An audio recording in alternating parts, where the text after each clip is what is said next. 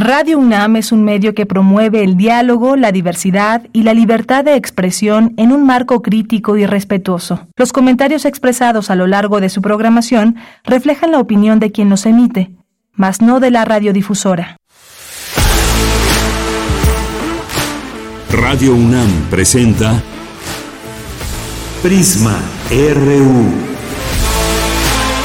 Una mirada universitaria sobre los acontecimientos actuales. Prisma RU.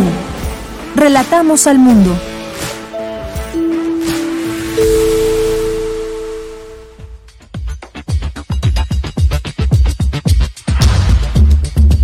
Muy buenas tardes. Mucho gusto en saludarles y en darles la bienvenida a este espacio informativo universitario. Una con cuatro minutos. Vamos a platicar el día de hoy del caso Marilena Ríos. Ayer que conversamos con ella y que nos daba cuenta, eh, pues todo lo que ha vivido y lo que ha padecido, sobre todo en esta última etapa y últimos días eh, de estas audiencias que hubo y en donde se pretende hasta el momento, pues dejar en prisión domiciliaria, en libertad más bien en seguir en su proceso en libertad, eh, pues quedándose desde casa este señor que mandó eh, a quemar con en la cara y en su cuerpo a Marielena Ríos con ácido. Y este tema que llegó hasta el gobierno del estado de Oaxaca, pero hoy también llegó hasta la mañanera en Palacio Nacional, el presidente se refirió a ello. Y hoy vamos a platicar con la licenciada Carla Vázquez, que es especialista en Derecho Penal y académica de la Facultad de Derecho, para que nos platique sobre este caso, todas estas situaciones que se han dado alrededor del mismo y que es necesario comprender y entender qué es lo que está en juego, desde dónde se empieza a tener eh, todo este desvío de la eh, posibilidad de generar justicia a una víctima que es claramente y que de otra manera, pues desviando el caso, se pretende, se, se pretende beneficiar al agresor. Vamos a platicar con ella sobre este caso y después vamos a, a tener una conversación con el doctor José Ramón Briceño Ruiz. Vamos a hablar de un, eh, un evento que tendrá un webinar muy interesante que tiene que ver con, eh, con con eh, Argentina, con Brasil, cómo va este desarrollo, esta integración, sobre todo en estos dos países que muy bien se entienden desde sus presidentes y ahora pues también podría haber una, una moneda común entre Brasil y Argentina. Vamos a platicar de esto con eh, el doctor José Ramón Briceño Ruiz, que es investigador del Centro de Estudios sobre América Latina y el Caribe, el CIALC. Vamos a tener también una eh, invitación que nos van a hacer desde Fundación UNAM. Nos va a hacer Leslie Alejandra, no, nos va a dar Mariana. Araceli Rodríguez, discúlpenme, Araceli Rodríguez, directora ejecutiva de Fundación UNAM, nos tienen una invitación, también tuvimos esta cobertura que en un momento le daremos todos los detalles. Vamos a tener hoy poetas errantes con Leslie Alejandra Estrada que nos va a platicar el trabajo de hoy de poetas errantes.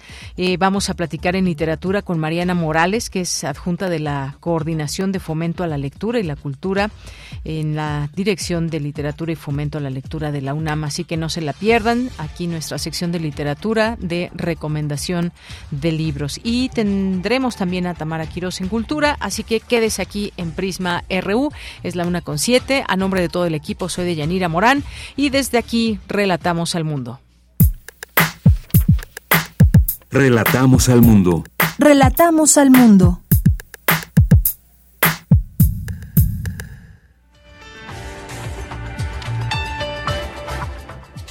Bien, pues vamos al resumen de este martes 24 de enero. En la información universitaria, la UNAM publica hoy la convocatoria del concurso de selección para ingreso al nivel licenciatura 2023 en el sistema escolarizado y en el sistema universidad abierta y educación a distancia.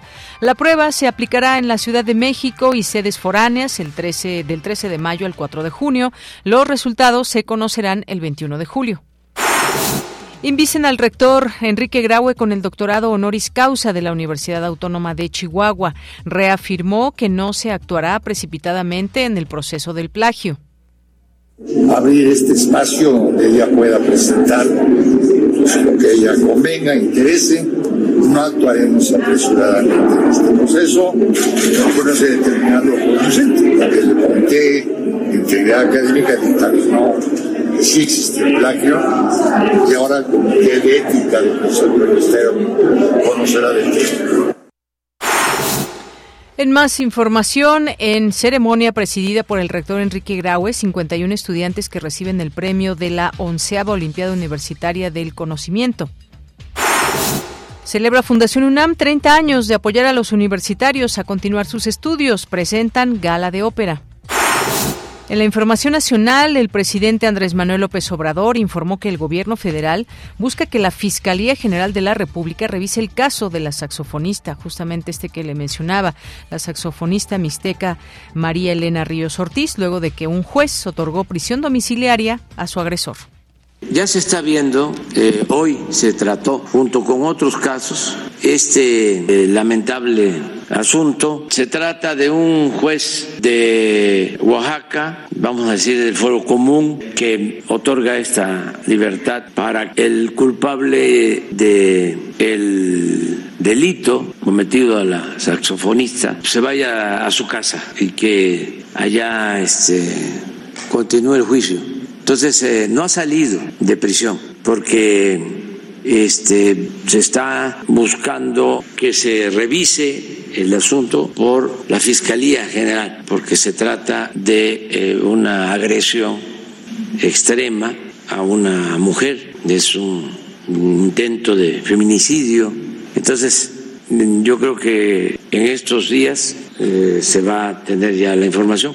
Todavía el responsable no ha salido de la cárcel. Y se está haciendo una denuncia para que no se otorgue esta libertad condicional, que no se le libere y que siga el juicio en su casa, porque sí, en efecto, es un tremendo daño a la sociedad en general, una degradación de la justicia, un mal ejemplo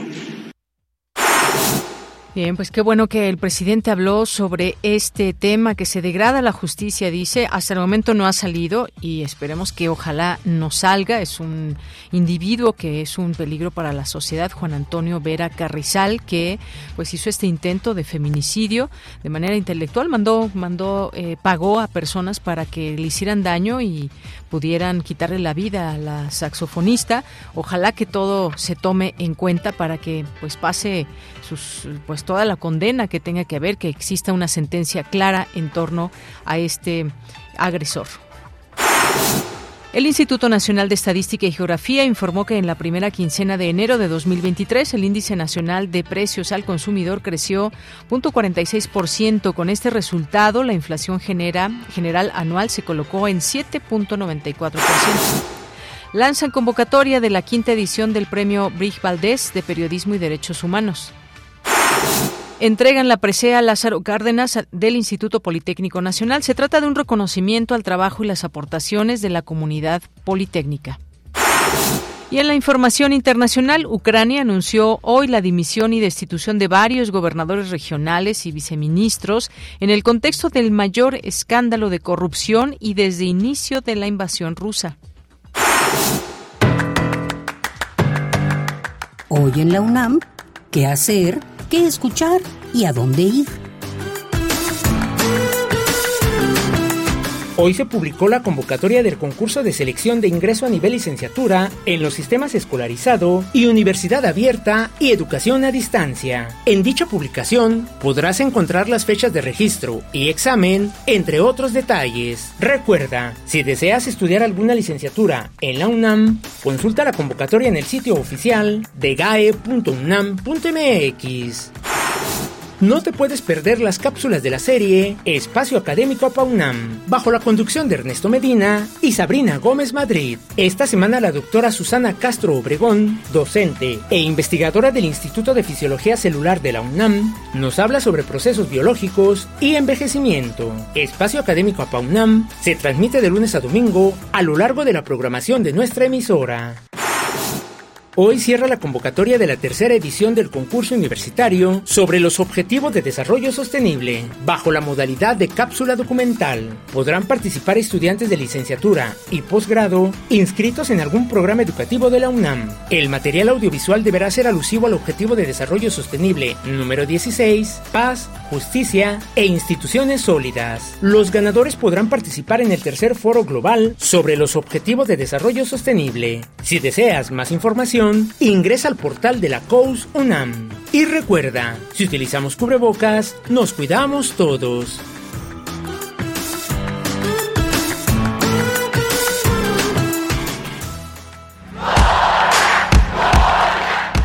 Campus RU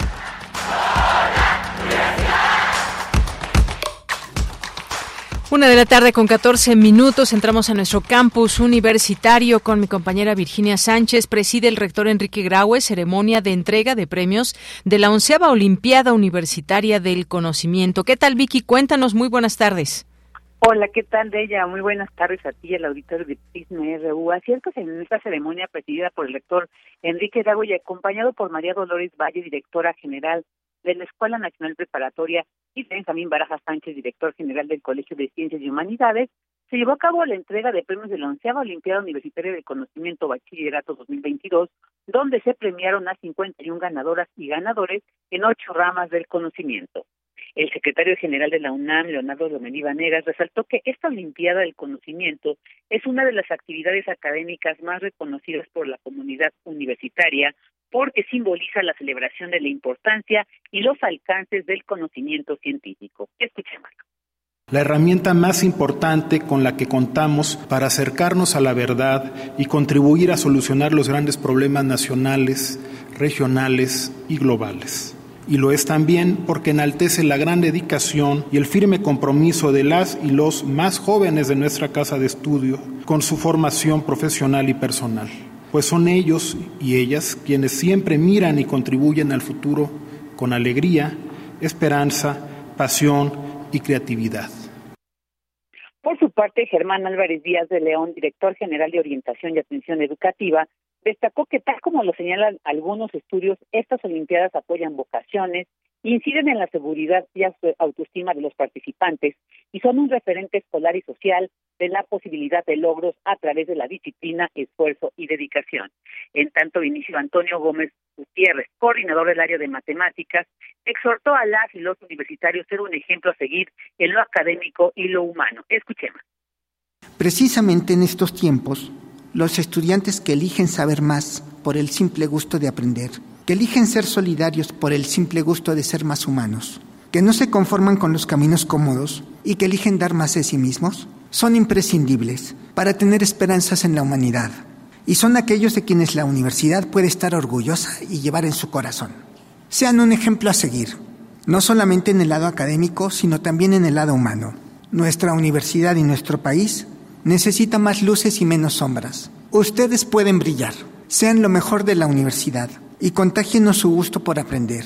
No se conformen con lo logrado, vayan por más. Hay muchos sueños en busca de manos, corazones y cabezas que los hagan realidad.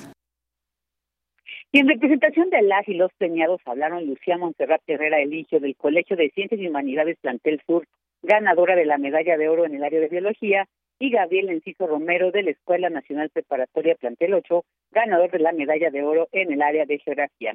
Bueno, pues enhorabuena a las y los 51 ganadores de la onceava Olimpiada Universitaria del Conocimiento Bachillerato 2022. Es el reporte, de hecho. Bien, pues Vicky, muchas gracias y felicidades. Nos unimos a esta felicitación para las y los estudiantes, los participantes. Gracias. A ti, Bella. Buenas tardes. Muy buenas tardes. Nos vamos ahora con Cindy Pérez Ramírez porque presentan la gala de ópera para festejar los 30 años de Fundación UNAM. ¿Qué tal, Cindy? Muy buenas tardes. ¿Qué tal, Deyanira? Muy buenas tardes. Es un gusto saludarte a ti y a todo el auditorio. Gracias a un destacado universitario como lo es el doctor José Sarucán, se creó Fundación UNAM en 1993, cuya principal labor es apoyar a jóvenes universitarios para que puedan continuar y concluir sus estudios profesionales. Para celebrar los 30 años se realizarán dos grandes eventos para ejercitar el cuerpo y el espíritu cultural universitario. Uno de ellos es el ciclo de conciertos en la sala Nezahualcóyotl, una gala operística con el acompañamiento de la Orquesta Sinfónica de Minería los días 13, 14 y 15 de febrero en punto de las 20 horas. Escuchemos al presidente de Fundación UNAM, Dionisio Mir. Y lo que nosotros queremos es que quienes entren a la universidad puedan participar de este mundo de conocimiento, de este mundo de valores que encierra la Fundación UNAM. En su historia, pues como lo hemos mencionado también, eh, ahora que estamos celebrando este 30 aniversario, pues eh, su acento, su presencia ha llegado pues a cerca de un millón de jóvenes estudiantes universitarios que de alguna manera pues han venido contando con el apoyo de la fundación sean becas de manutención, sean becas de movilidad, sean becas nutricionales, sean becas que nos otorga la Suprema Corte. Por su parte, Raúl Aquiles Delgado, director huésped de la Orquesta Sinfónica de Minería, detalló el programa de esta gala operística, caracterizada por la presentación de las mejores voces líricas de México. El programa está más o menos dividido como en unas tres partes. Eh, empezamos con música francesa, una obertura a la danza bacanal de la ópera Sansón y Dalila de, Saint-Saëns. Después hacemos un poco más de música francesa, Saint-Saëns, Bizet. Eh, continuamos con la ópera italiana, que es, bueno, básicamente la, más conocida para todos. Tratamos de armar un repertorio que fuese también de, de como de los greatest hits de la ópera, de cosas que la gente Estoy seguro que aunque no hayan escuchado ópera, van a ir al concierto y van a reconocer arias. De en este concierto de gala operística estarán las voces de Jessica Arevalo soprano, Belén Rodríguez como soprano, Carlos Velázquez tenor, Tomás Castellanos como barítono. Los boletos pueden encontrarse en la taquilla de la sala Nezahualcóyotl del Centro Cultural Universitario. Esta es la información. Bien, pues Cindy, muchas gracias y muy buenas tardes. Muy buenas tardes. Bien, y al rato nos enlazaremos con nuestros amigos de Fundación UNAM y nos vamos con Dulce García. Lanzan convocatoria de la quinta edición del premio Bridge Valdés de Periodismo y Derechos Humanos. ¿Qué tal, Dulce? Muy buenas tardes. Así es, Deyanira. Muy buenas tardes aquí al auditorio. Deyanira, el Centro de Información de las Naciones Unidas, la Oficina en México del Alto Comisionado de las Naciones Unidas para los Derechos Humanos, así como la delegación de la Unión Europea en México, las embajadas de Francia y Suiza en México y la Agencia Francesa de Prensa, así como Reporteros Sin Fronteras, lanzaron la quinta edición del Premio Bridge, Valdés de Periodismo y Derechos Humanos. Este premio de Yanira lleva el nombre de dos periodistas reconocidos internacionalmente, Miroslava Bridge, conocida por su labor investigadora en torno a violaciones a los derechos humanos y que fue asesinada en 2017 en Chihuahua, y de Javier Valdés, eh, galardonado por sus publicaciones contra el crimen organizado, asesinado en Culiacán también en 2017. La intención de este galardón de Yanira es reconocer el trabajo, la contribución y el compromiso de las y los periodistas con los derechos humanos en México, así como su contribución para visibilizar la lucha contra la violencia que se ejerce en su contra. En conferencia de prensa, Guillermo Hernández Maldonado, representante en México de la ONU Derechos Humanos, dijo que esta convocatoria se lanza en momentos de consternación. Escuchemos por qué. En un momento de consternación y de sentido de urgencia para el ejercicio del periodismo y la defensa de los derechos humanos. Porque el persistente ataque a periodistas en México y el alto número de asesinatos y desapariciones son motivo de alarma y preocupación. Porque quienes ejercen el periodismo jamás deberían tener que decidir entre cumplir su labor o proteger su integridad y su vida. Y bueno, de Yanira, eh, Guillermo Hernández Maldonado insistió en que las amenazas a las y los periodistas tienen sin duda grandes repercusiones en sus vidas y en las de sus seres queridos. Escuchemos nuevamente sus palabras.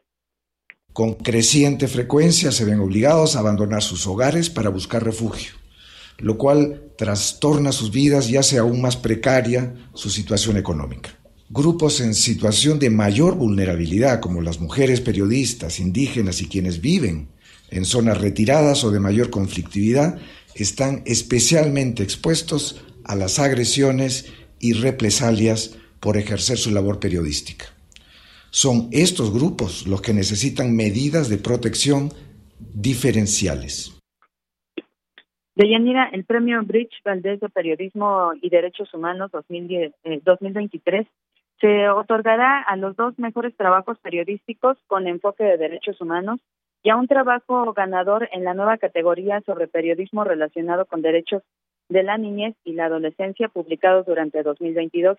La recepción de trabajo se realizará a partir de este 24 de enero y hasta el 10 de marzo. La premiación se llevará a cabo el 3 de mayo eh, de este 2023 en el marco del Día Mundial de la Libertad de Prensa. Recordarle de, de Yanira al auditorio que México es uno de los países más peligrosos para ejercer el periodismo y bueno, que los profesionales de los medios de comunicación, según lo indica el Observatorio de Periodistas Asesinados de la UNESCO, encabeza la lista de los países que registraron un mayor número de asesinatos eh, a periodistas con 19 en 2022. La convocatoria de este premio de Yanira puede consultarse en el sitio web Esta es la información. Dulce, muchas gracias y buenas tardes. Gracias a ti, muy buenas tardes.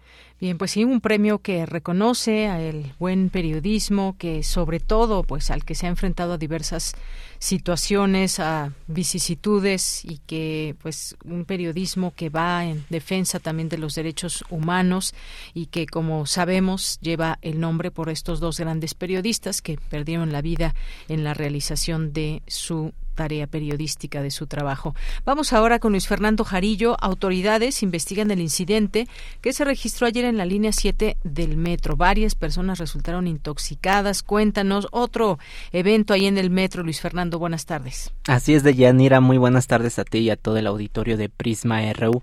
Este lunes 18 personas fueron atendidas por intoxicación tras un cortocircuito en un cable de alta tensión en la línea 7 del metro que provocó la presencia de humo en la estación Barranca del Muerto.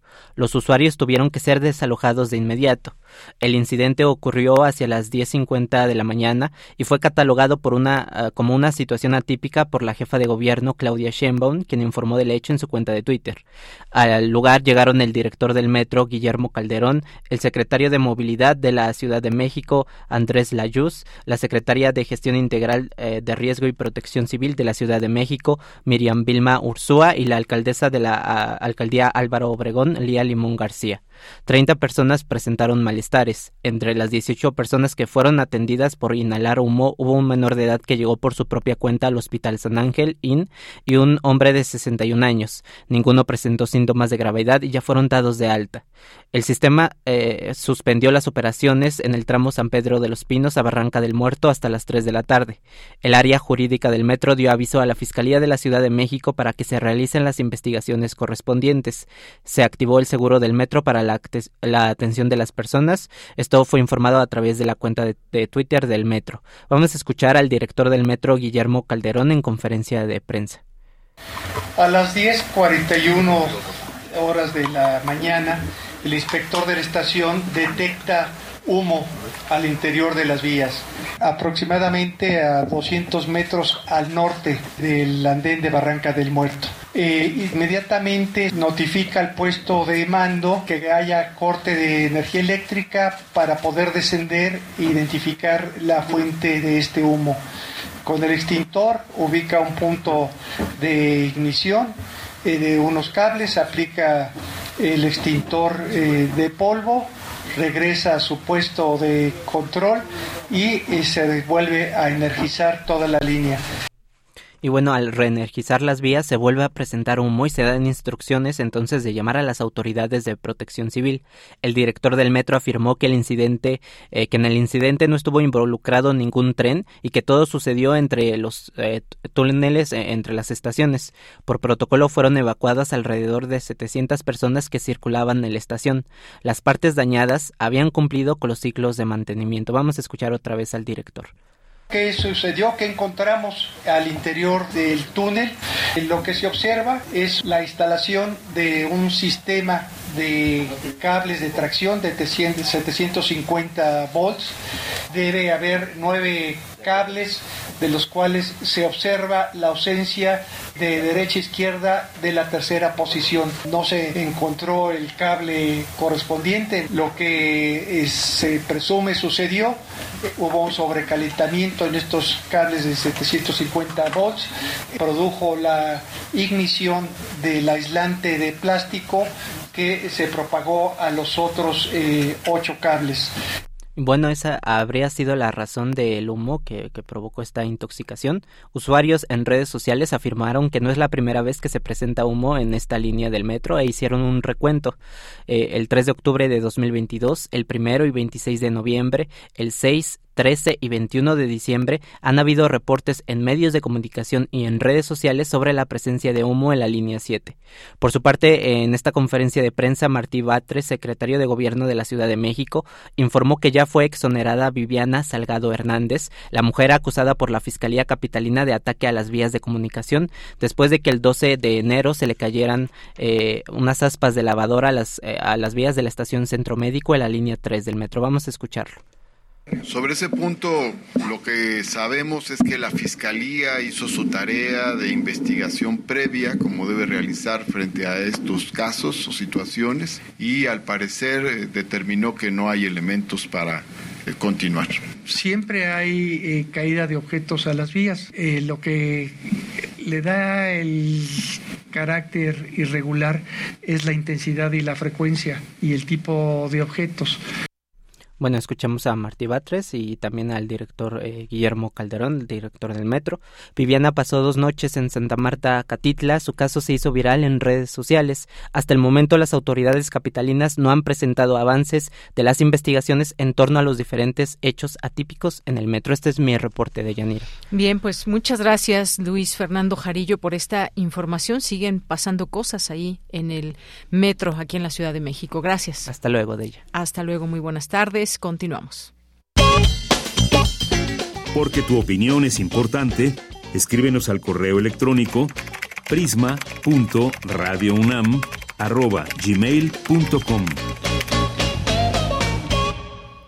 Hoy el gobierno federal eh, dijo eh, a través del presidente que buscará que la Fiscalía General de la República, la FGR, revise el caso del intento de feminicidio de la saxofonista Marielena Ríos, porque se trata de una agresión extrema a una mujer. Es un intento de feminicidio, algo muy grave, dijo el presidente Andrés Manuel López Obrador.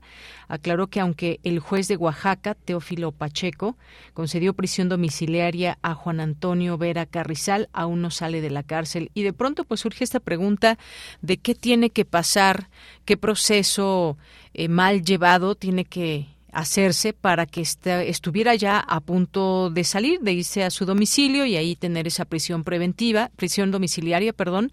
Pero ¿qué tiene que pasar? ¿Dónde se va eh, llevando a cabo, desvirtuando todo este proceso para que un agresor de este tipo y con toda esta eh, pues eh, intensidad que llevó a cabo estos ataques, aunque sea de forma pues intelectual, pagándole a personas para que echaran ácido a María Elena Ríos. Y vamos a platicar de este pues proceso, la parte jurídica, un proceso que debe de seguirse. Vamos a hacerlo con la licenciada Carla Vázquez, que es especialista en Derecho Penal y académica de la Facultad de Derecho de la UNAM. ¿Qué tal, licenciada Carla? Muy buenas tardes. Buenas tardes, señor Pillanira, ¿cómo estás? Muy bien, muchas gracias. Con gusto de escucharte y que nos puedas explicar en qué momento se va desvirtuando este proceso. Ya llegó hasta el propio presidente de México que hizo algunas declaraciones el día de hoy. Lo hizo antes también el gobernador de Oaxaca el día de ayer, Salomón Jara, en torno a este caso. Pero ¿qué podemos ver? ¿Dónde se va desvirtuando lo que debería ser eh, generar justicia en vez de pues generar todo este miedo que está pasando la víctima al día de hoy? Primero quisiera manifestar mi apoyo, evidentemente, para María Elena Ríos Ortiz. Evidentemente, lo que está pasando eh, tiene que ver un poco con este malentendido sistema de justicia. Eh, quisiera poner en contexto a nuestro auditorio para que pudieran entender cuál es la situación. A partir de que se da la detención de este personaje, Juan Antonio N., eh, y que se da todo este proceso por efectivamente esta tentativa de feminicidio o feminicidio en grado de tentativa respecto al ataque con ácido que sufre ella, pues eh, se hace ya eh, diversas audiencias en donde en un primer momento se decide imponer una prisión de manera justificada. Esto en razón a justamente cómo se clasificó el delito. Sin embargo, no podía ser impuesta una prisión preventiva de carácter oficiosa porque no estábamos hablando de un delito consumado como lo es ya el feminicidio. Eh, veíamos un poco las declaraciones que ella decía o que ella mencionaba y decía, parece que, el juez me está condenando porque he sobrevivido.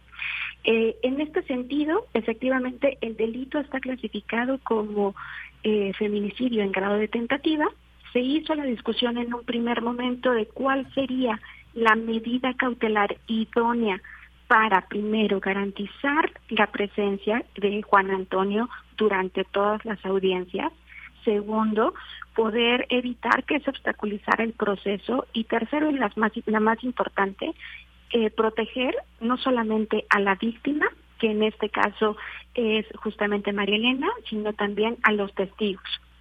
En este sentido, cuando se hizo la discusión, se impuso como medida cautelar que se debe entender como esta forma de poder asegurar estos tres elementos, que la persona se presente, que la víctima no corra peligro ni riesgo y que no se encuentre algún obstáculo en el proceso, eh, se impone como tal esta medida de prisión. ¿Qué es lo que sucede? Pues bueno, la defensa de este personaje ha solicitado que se haga una revisión de esta medida cautelar y lo que buscó es justamente que se cambiase que esta medida al no ser de prisión preventiva oficiosa, cambiarlo a que pudiese estar en su domicilio. ¿Qué es lo que sucede? Nosotros debemos entender que en este sistema de justicia, pues lo que se busca es tener diversos objetivos, entre ellos la debida procuración y administración de justicia. En este sentido, eh, nuestra normativa, el Código Nacional de Procedimientos Penales, es muy específico al señalar cuáles son los elementos para poder llevar a cabo una audiencia de esta naturaleza si yo soy la abogada de Juan Antonio y decido solicitar un cambio de medida cautelar, entonces debo hacer esta solicitud ante el órgano jurisdiccional. ¿Cuál sería la argumentación de la defensa? Bueno, que hayan variado las condiciones objetivamente que pudieron ser las bases para justificar el por qué él tenía que estar en prisión. Claro, por supuesto, si hablamos de un personaje que tuvo un papel importante en el ámbito político, que tiene eh, pues la capacidad económica para poderse sustraer de la justicia y que a pesar de que se ha seguido todo este proceso, no se ha podido garantizar por completo la seguridad de María Elena Ríos, pues evidentemente, desde mi perspectiva, estas condiciones no han variado. Sin embargo, lo que sucedió fue justamente lo que tú has mencionado. El juez Yodulo Pacheco decidió hacer eh, una audiencia, después de una larga audiencia de seis horas, esta, esta audiencia se llevó de manera virtual, en donde decidió dar el uso de la defensa que tiene este derecho para que se revise esta medida cautelar, escuchó a las partes, debe citar a todos para justamente poder dar aviso de qué es lo que está sucediendo en el propio proceso, en el entendido de que evidentemente María Elena Ríos eh, Ortiz está representada no solo por la propia Fiscalía del Estado de Oaxaca, sino también que cuenta con una asesoría particular que también eh, está a cargo de, eh, de, su abogada. Em, en este sentido, cuando se hace esta discusión, eh, se decide resolver este cambio de medida cautelar. Cabe hacer la precisión para nuestro auditorio que en efecto se puede hacer esta solicitud cuando la persona tenga más de 70 años o tenga una enfermedad grave o de carácter terminal. En ese sentido, también se podría hacer este cambio. Sin embargo, vamos a ver cuáles son las condiciones por las que el juez está eh, justificando este cambio de medida cautelar y desde mi perspectiva, evidentemente, no se tiene garantizada la seguridad de María Elena Ríos Ortiz. Bien, pues eh, Abogada, creo que nos ha explicado muy bien todo este proceso y cómo se ha ido desvirtuando al grado, digamos, utilizo esa palabra porque nos parece increíble quienes no conocemos quizás de todos estos procesos y leyes que un agresor pues pueda eh, pasar eh, en prisión de prisión preventiva oficiosa a la prisión domiciliaria. Y además eh, pues se tuvo que pasar se ha hecho un caso mediático desde un inicio por justamente habían escapado estas personas, fueron buscados, uno finalmente se entregó, el hijo está prófugo y demás, se hizo muy mediático. Afortunadamente, eso dio la posibilidad de que se mirara y se observara mucho más, con mayor intención este, este caso. Ayer habló y señaló algunas eh, cosas el, el gobernador de Oaxaca, pero hoy lo hace el propio presidente y dijo que esto se tiene que, o buscará que la Fiscalía General de la República revise este caso de intento de feminicidio es una de las peticiones que la propia María Elena Ríos está solicitando, que se atraiga el caso por parte de la Fiscalía y veremos que, pues también cómo se desarrolla todo esto. ¿Cuál es ese proceso para que pueda traerlo la Fiscalía y en este caso se pueda dar seguimiento a esta, a esta carpeta, licenciada? Bueno, me gustaría, eh, antes de, poder dar contestación a tu pregunta, señalar algo sumamente importante. Los jueces tienen como una tarea importante revisar sus, las jurisprudencias que emite la Suprema Corte de Justicia de la Nación. En este sentido, tenemos una eh, tesis de jurisprudencia emitida por la primera sala, cuyo rubro es acceso a la justicia en condiciones de igualdad elementos para, jugar, para juzgar con perspectiva de género. Más allá de la parte procesal, lo cierto es que se tiene que hacer esta revisión porque esta jurisprudencia ordena a todos los órganos jurisdiccionales a aplicar una metodología sin no tenemos que llegar a un juicio para eh, para el juicio oral para poder aplicar esta metodología, sino que se puede revisar en diversas etapas y una de ellas es evidentemente conocer las situaciones de vulnerabilidad o de poder que eh, pongan en desequilibrio a las partes, cuestionarse los hechos y valorar las pruebas, porque al final de cuentas la argumentación de las partes debe estar sustentada en las mismas y que no eh, pueda tener un prejuicio o un estereotipo de género. También es muy importante detectar esta situación de desventaja que se pudiera tener entre las partes y evidentemente aplicar todos los derechos eh, y tener en cuenta el debido proceso y los derechos humanos de las personas involucradas, especialmente de mujeres. En este sentido, lo cierto es que sí vi este comunicado a medios que da eh, justamente el gobernador, en donde dice que no va a tolerar la violencia contra las mujeres. El punto es, eh, no solamente es que el gobernador se manifieste, sino que la fiscalía entonces crea argumentos y pueda hacer una debida demostración con estos con, estos eh, medios de prueba de que la seguridad de eh, María Elena eh, corre peligro y que además no es posible poder tener estos elementos. Lo cierto es que el juez ha solicitado que se dé este cambio de la medida cautelar y lo que tiene ahora la Fiscalía en sus manos es poder allegarse de un recurso de apelación en contra, evidentemente, de esa resolución judicial. Eh, también vi la declaración que hizo el propio presidente y entonces cuando él señala y dice este caso debería ser atraído por la Fiscalía General de la República es porque eh, justamente nuestra normativa permite que pueda conocer la Fiscalía General de la República atraer los casos cuando las características de este hecho investigado pues ponga eh, o impida garantizar el desarrollo de un debido o de un adecuado proceso. Eh, estaba yo viendo que justamente el día jueves eh, se va se va a presentar un informe sobre este caso y yo esperaría que se pudiese atraer eh, debidamente el, del conocimiento de la propia fiscalía.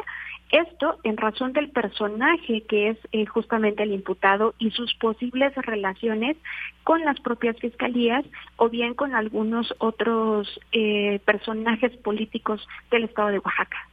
Bien, pues así está todo este caso. Vamos a ver cómo avanza porque todas estas declaraciones pues tienen esa justamente esa intención, la del gobernador, la del presidente de que este personaje no se vaya a prisión domiciliaria. Eh, la misma María Elena Ríos también ha acusado a este juez de haber sido sobornado, Teodulo Pacheco, y bueno, pues ahí está todo este no fue solamente ese ataque que en su momento recibió en 2019 eh, con ácido ella y su mamá que fueron afectadas, eh, sobre todo Marilena Ríos, sino también parecería toda esta situación que está viviendo y los posibles eh, ataques que pueda tener de este individuo que pues dice que va a limpiar su nombre, ella lo ha tomado también como una amenaza tanto a ella como a su familia, el vivir con miedo ante una situación en la que solamente está pidiendo pidiendo justicia y toda una campaña que también se le ha querido generar desde esa esa eh, familia de acusarla de recibir millones de pesos y demás, todo lo que ha platicado y nos va platicando todos los días también a través de redes sociales. Pues entender el caso me parece que es un primer paso muy importante para que estemos en ese entendido de cómo se puede desvirtuar un caso y, y cómo está hasta este momento Todavía no está todo dicho. Ojalá que no salga a prisión domiciliaria. Hasta el momento, pues con toda esta presión parece ser que se detuvo de, de, alguna manera, pero todavía faltan algunos procesos por seguir, eh.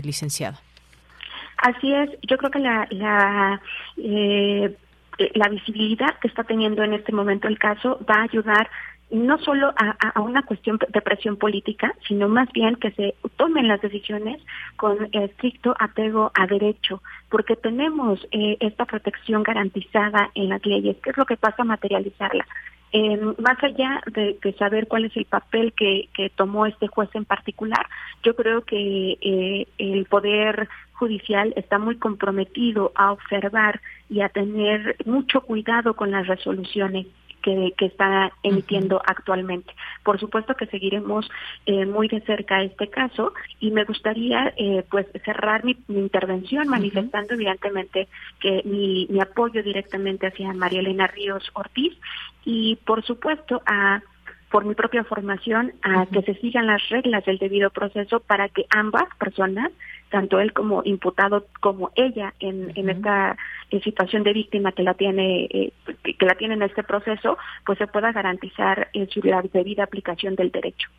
Muy bien. Bueno, pues licenciada Carla Vázquez, muchas gracias por estar aquí, por explicarnos este caso que nos ha interesado bastante, darle seguimiento, por supuesto, por lo que está en juego y lo que pueden pasar, pues muchas otras mujeres cuando no eh, no se da también este proceso con eh, equidad de género y todo este tema que tiene que ver con con ello y que estamos viendo un caso muy ilustrativo que es el de María Elena Ríos. Muchas gracias. Belladina, le mando un fuerte abrazo. Igualmente para usted, licenciada. Muchas gracias y buenas tardes. Hasta luego. Fue la licenciada Carla Vázquez, especialista en Derecho Penal y académica de la Facultad de Derecho de la UNAM. Continuamos.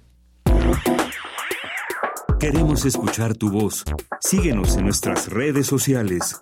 En Facebook como Prisma RU y en Twitter como arroba PrismaRU.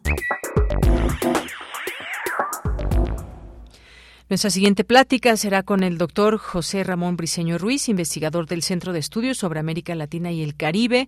Entre sus líneas de investigación están regionalismo e integración en América Latina, economía política y desarrollo en América Latina y política exterior y relaciones extrarregionales de América Latina. Pues un gusto saludarle, doctor. Muy buenas tardes. Muy buenas tardes, muchas gracias por la invitación.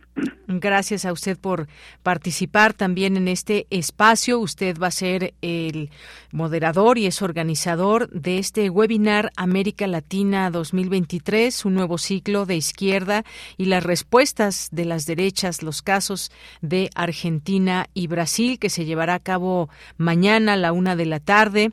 Eh, y bueno, pues nos gustaría que nos platique, nos invite a este webinar eh, de qué van estos temas. Hay algunos personajes que se ven en este cartel que ya también tenemos en nuestras redes sociales, donde se ve pues algunos de los mandatarios que ha tenido Brasil y Argentina.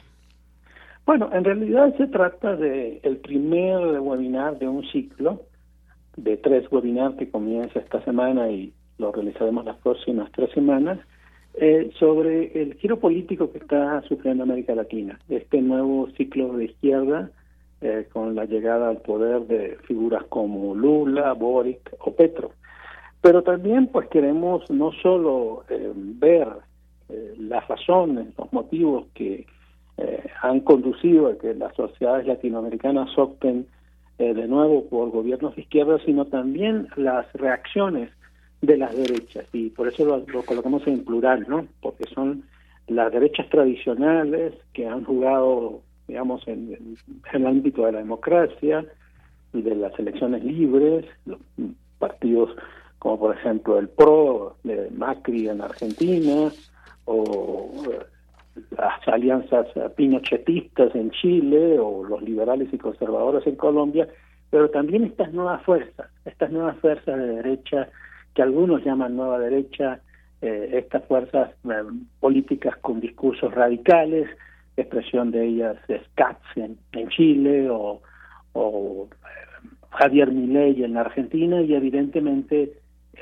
Bolsonaro en Brasil y el bolsonarismo en Brasil, porque esto implica un escenario regional un poco diferente para los nuevos gobiernos de izquierda, ¿no?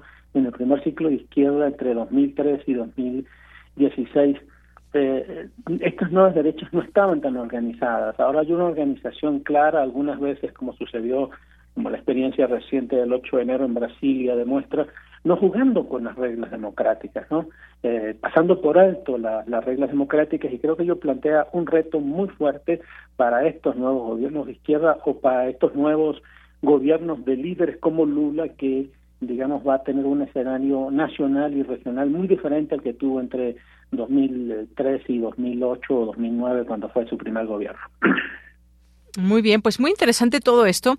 Esto que comenta, por ejemplo, de estos países, eh, gobiernos de izquierda y las reacciones que hay de las derechas y que hay mucho que decir, me parece, en este punto en particular, cuando un eh, gobierno de izquierda que fue beneficiado por los votos en su país y está, pues, el caso ahora de Brasil, está Argentina, está eh, Chile, está Colombia y bueno, pues en algún momento también eh, Perú, aunque todo este giro que también ha tenido muchas consecuencias, pues bueno, eh, también para analizarse, digno de analizarse de manera específica. Pero ¿qué pasa con esas reacciones? ¿Cómo, cómo se dan estas, justamente estas, em, digamos, eh, estos enfrentamientos entre las izquierdas, las derechas? Lo que hemos visto, algo, algo que nos ha dejado incluso la propia experiencia mexicana, esta ambivalencia, esta polarización entre personas que son de izquierda, que son de derecha? ¿Cómo se puede llegar, digamos, a un entendimiento?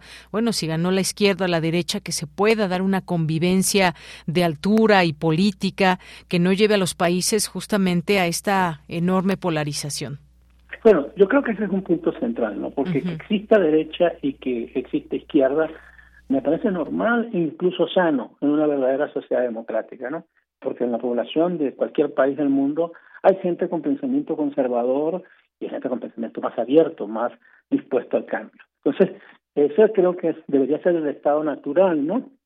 Y que cuando hay una victoria de la izquierda, eh, la derecha lo aceptara y jugara con las reglas del juego. El problema que está pasando en América Latina, y en ese sentido siento que hay un escenario distinto al primer ciclo de izquierda entre 2000 eh, 3 y 2016 es que la derecha se ha preparado en algunos casos para no dejar gobernar a la izquierda, creándole un escenario de dificultades de diferente índole, de diferente tipo y que varía según los países, porque la estrategia es distinta según los países. En el caso de, por ejemplo, de, del Perú, después de, de Castillo, pues es el inicio de, o incluso con su victoria electoral que tardó un, montón de tiempo, ¿verdad? Tardó más de un mes para ser reconocida y fue reconocida, así como argañadientes y prácticamente desde su toma de mm, protesta eh, estaba cuestionado por el Congreso y hubo no sé cuántas, cinco o seis mociones para su destitución hasta que finalmente lo lograron.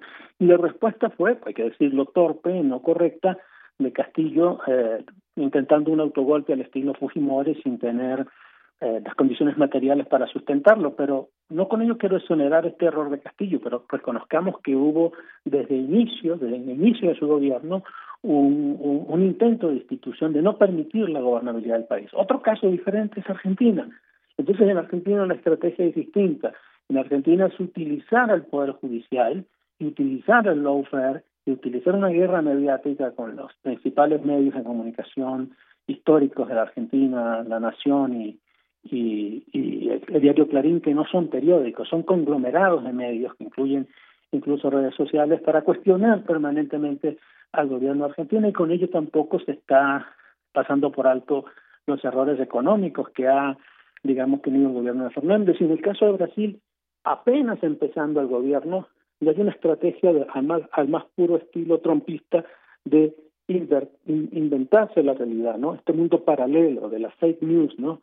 Eh, y, desconocer la victoria de Lula bajo el argumento que muchos seguidores eh, de Bolsonaro creen que efectivamente hubo un fraude electoral cuando todas las eh, instituciones más transparentes en Brasil reconocen que fueron elecciones transparentes y limpias. Entonces, el problema es cómo llegar evitar que la polarización se apodere de los sistemas políticos. Yo creo que eso en parte gran gran responsabilidad está en manos de las élites que históricamente gobernaron nuestros países y que les cuesta todavía bastante aceptar que la voluntad popular está entregando el poder a grupos que históricamente no estuvieron asociados o no fueron dependientes de esas élites. Es una transición que estamos viviendo en América Latina, en mi opinión, es una expresión del crecimiento de, nuestra, de nuestras democracias pero esos procesos de crecimiento son traumáticos, son difíciles, tienen costos incluso humanos, como lo estamos viendo dólares dolorosamente en el caso de, Perú.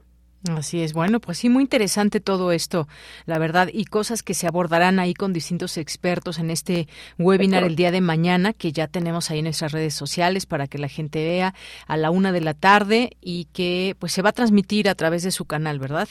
Es correcto, se va a transmitir a través de los canales de Facebook y de YouTube de El CIALC. Será mañana a las 3 horas tenemos invitados para el seminario de mañana dos grandes expertos eh, brasileños y, aquí dos colegas argentinos y argentinas, eh, la maestra, la doctora Karina Mariano de la Universidad Estadual de San Pablo, el doctor Tulo Villevani también de la Universidad Estadual de San Pablo, y Argentina, eh, del Centro de Estudios de América Latina de la Universidad de Buenos Aires, Verónica Giordano, y de la Universidad Nacional de La Plata, el doctor Alejandro Simonov. creo que realmente son grandes expertos, conocen la realidad argentina y la realidad latinoamericana, y creo que va a ser un gran debate el que vamos a tener mañana. Seguramente va a estar muy interesante. Y por último, quisiera preguntarle, doctor, ahora que se lleva la reunión de cumbre eh, de la Comunidad de Naciones Latinoamericanas y Caribeñas, la CELAC, que hoy se inaugura en la ciudad de Buenos Aires, Argentina, en un momento para algunos eh, observadores, analistas, en el que los principales países de la región gobiernan con proyectos políticos que tienen un sentido social, democrático, soberanista, que han puesto pues en el centro eh, y en el caso, por ejemplo, específico de Brasil, a tratar de sacar de la pobreza a mucha gente, ya en su momento lo hizo el propio Lula da Silva. México pues no está directamente participando con su presidente, pero se había hablado de esta posibilidad de que Argentina y Brasil pues eh, están negociando una moneda común para su comercio. ¿Esto qué significaría? ¿Qué opinión tiene, doctor?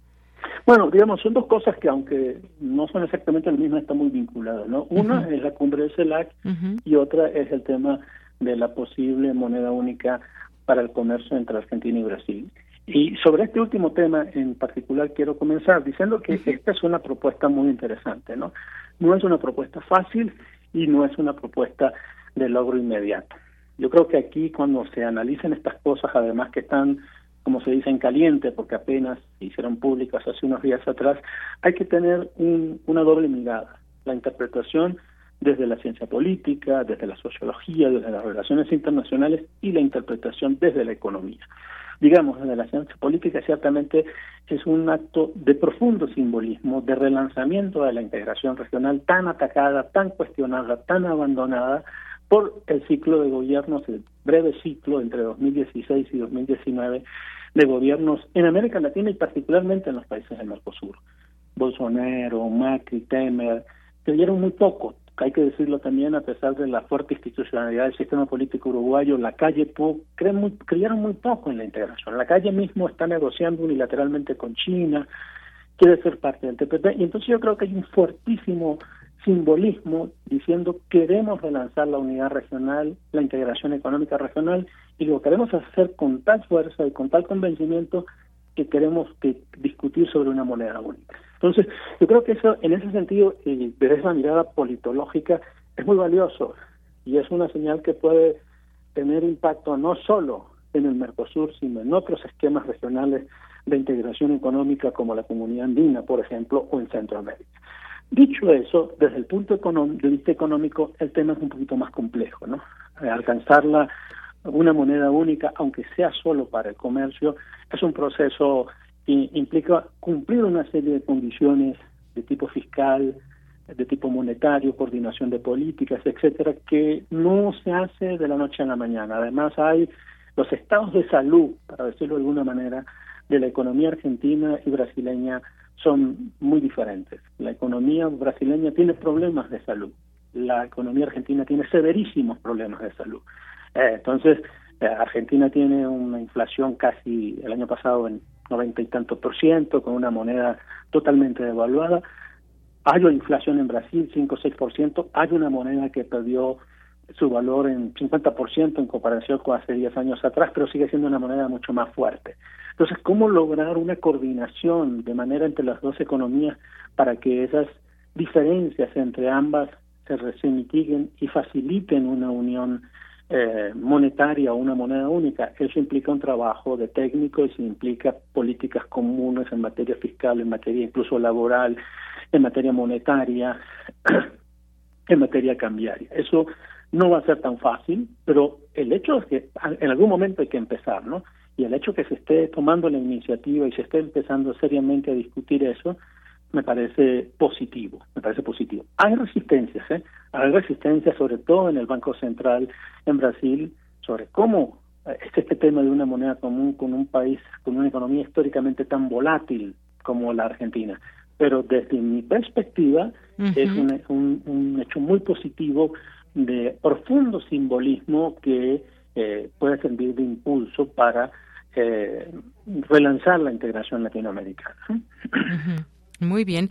Bueno, pues qué interesante todo esto que nos platica y estas relaciones que se están dando ahí en América Latina. Este tema, como usted bien dice, no es cualquier tema, no, pero tampoco se está viendo a la ligera esta eh, eh, moneda común para el comercio entre Argentina y Brasil, que seguramente dará mucho más de qué analizar y de qué hablar, pero por lo pronto, pues se lleva a cabo esta cumbre importante. Muchas gracias, doctor, por haber participado aquí. Ojalá que no sea la última vez y tengamos oportunidad oportunidad de eventualmente volver a tenerlo en este espacio informativo.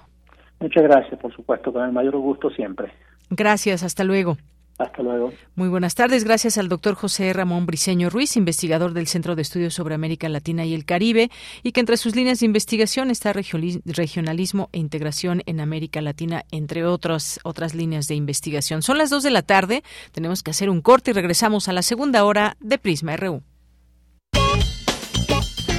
Porque tu opinión es importante, escríbenos al correo electrónico prisma.radiounam@gmail.com.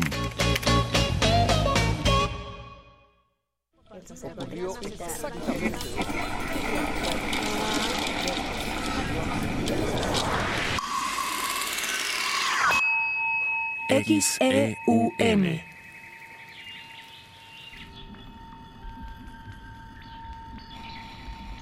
Radio UNAM. Experiencia sonora.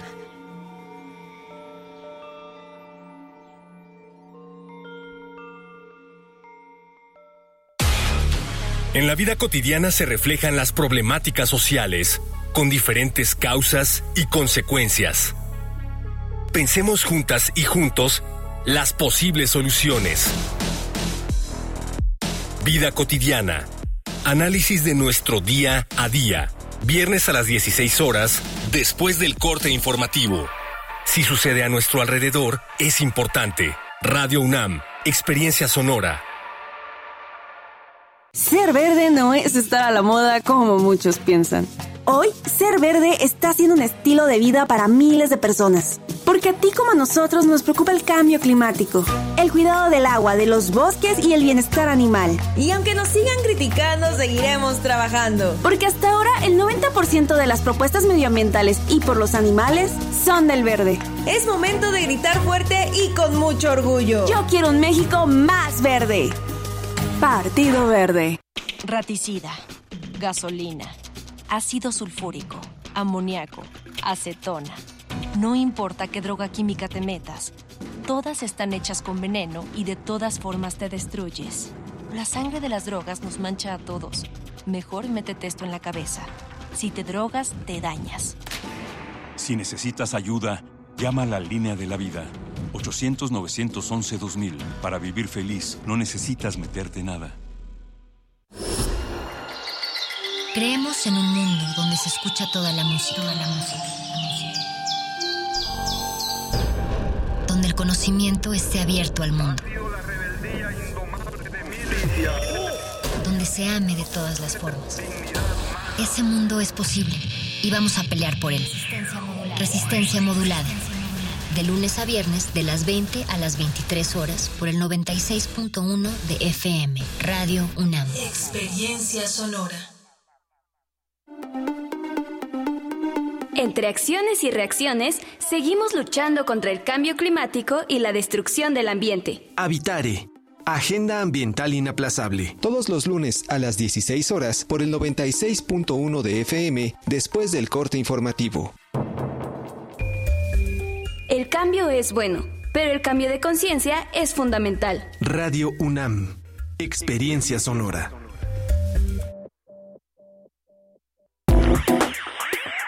Queremos escuchar tu voz. Síguenos en nuestras redes sociales. En Facebook como Prisma RU y en Twitter como arroba PrismaRU.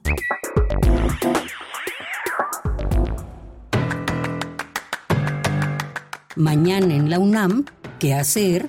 ¿Qué escuchar? ¿Y a dónde ir? Con el propósito de dar a conocer las actividades que desarrolla la UNAM en el extranjero, nuestra emisora estrenó la serie La UNAM en el mundo, espacio radiofónico dedicado a difundir la labor que realizan cada una de las 13 sedes que existen a lo largo del mundo, las asignaturas que constituyen su oferta académica y los contenidos que definen su presencia cultural, además de conocer experiencias de la gente que ha estado presente en ellas. La serie La UNAM en el mundo se transmite todos los miércoles a las 11 horas por el 96.1 de frecuencia modulada. Como parte del seminario Los grandes problemas socioambientales, se llevará a cabo su decimocuarta edición titulada Los desafíos de la educación ambiental, que contará con la participación de Alma Rosa Vázquez Montes del Universum, Irama Núñez de la Facultad de Ciencias de la UNAM, Laura Bello de la Coordinación Universitaria para la Sustentabilidad de la Universidad Veracruzana y Víctor Ávila del Instituto de Ciencias Agropecuarias y Rurales de la Universidad Autónoma del Estado de México. La sesión Los desafíos de la educación ambiental se llevará a cabo mañana miércoles en punto de las 10 horas a través de las redes sociales de la COUS UNAM. El Colegio de San Ildefonso te invita a visitar la exposición El Espíritu del 22, un siglo de muralismo en San Ildefonso. Este es un viaje por el proceso creativo de las obras y los artistas que dieron inicio al movimiento muralista. La muestra incluye obras en diversos formatos de Diego Rivera, Fernando Leal, Fermín Revueltas, Ramón Alba de la Canal, José Clemente Orozco y David Alfaro Siqueiros. La exposición El Espíritu del 22, un siglo de muralismo en San Ildefonso, se encuentra disponible en las salas del Colegio de San Ildefonso en un horario de martes a domingo de 11 a 17.30 horas. Recuerda que en todos los museos universitarios es indispensable el uso de cubrebocas. Para Prisma RU, Daniel Olivares Aranda.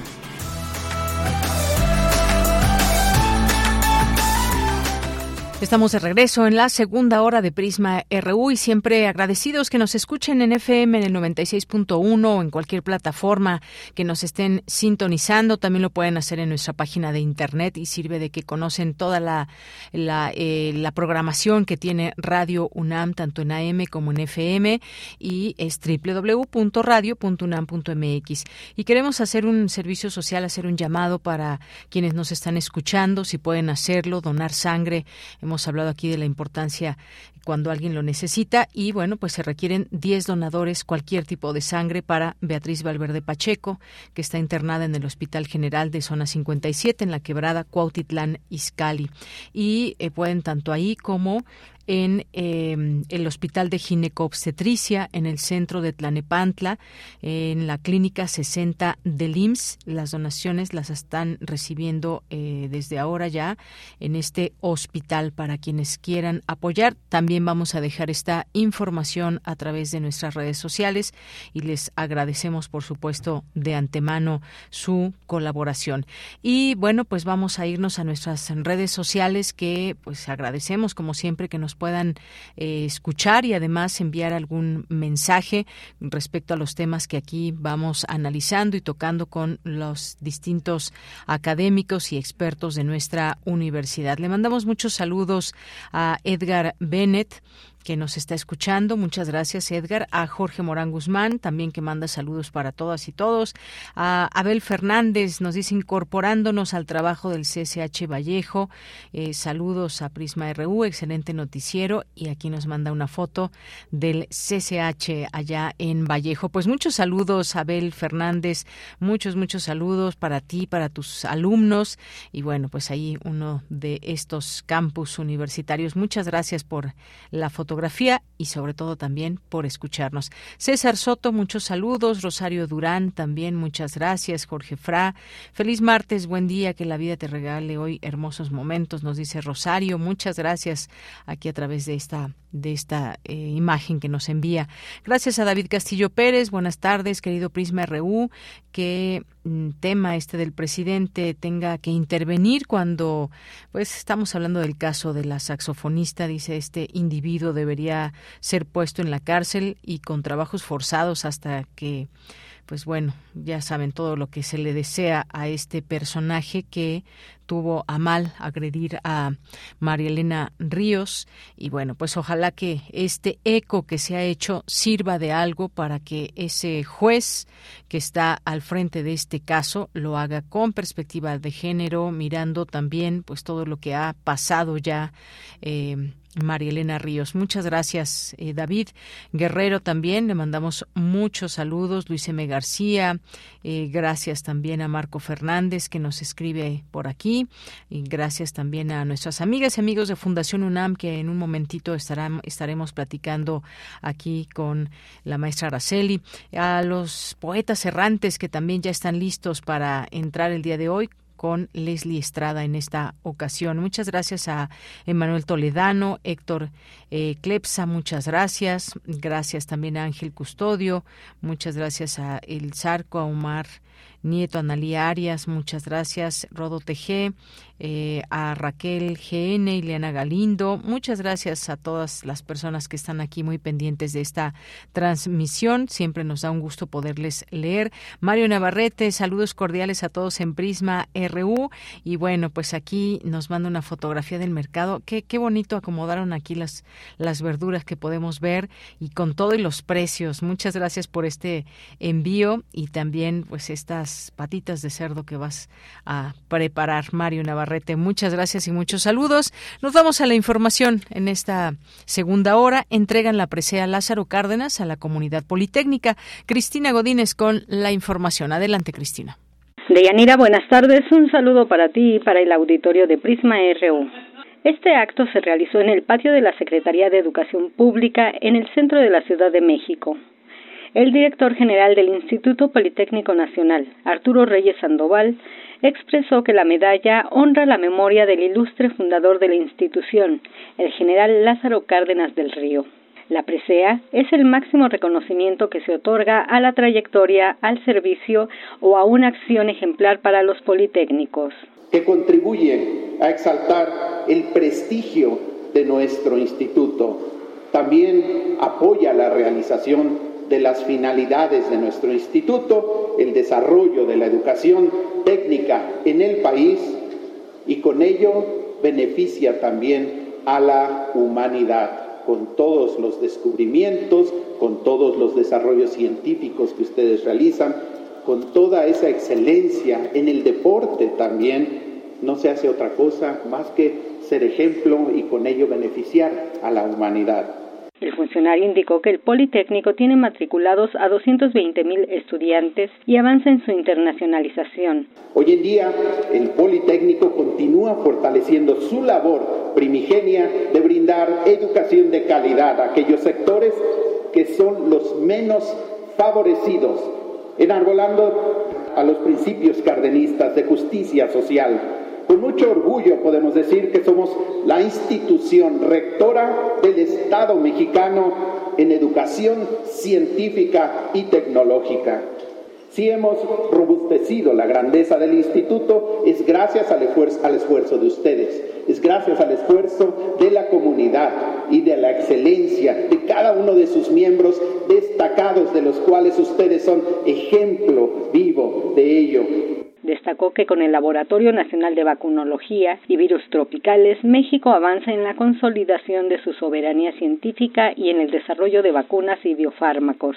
Además, la Unidad Profesional Interdisciplinaria de Ingeniería Campus Palenque incidirá en el desarrollo y el bienestar de la región sur-sureste al atender necesidades de formación derivadas del proyecto Tren Maya. Por otra parte, el Centro de Innovación e Integración de Tecnologías Avanzadas, Ciudad Juárez, inició un nuevo modelo de vinculación y transferencia tecnológica.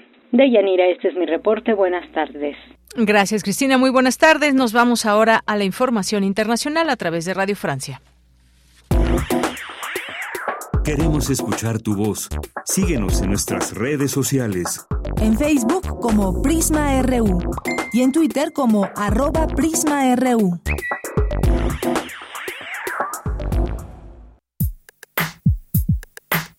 Relatamos al mundo.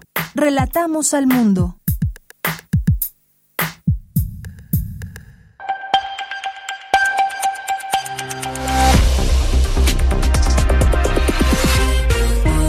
Bienvenidos al flash informativo de Radio Francia Internacional, una mirada rápida a las noticias de América Latina y el mundo. Hoy es martes 24 de enero. Tiffany Menta en los controles técnicos. Noticias.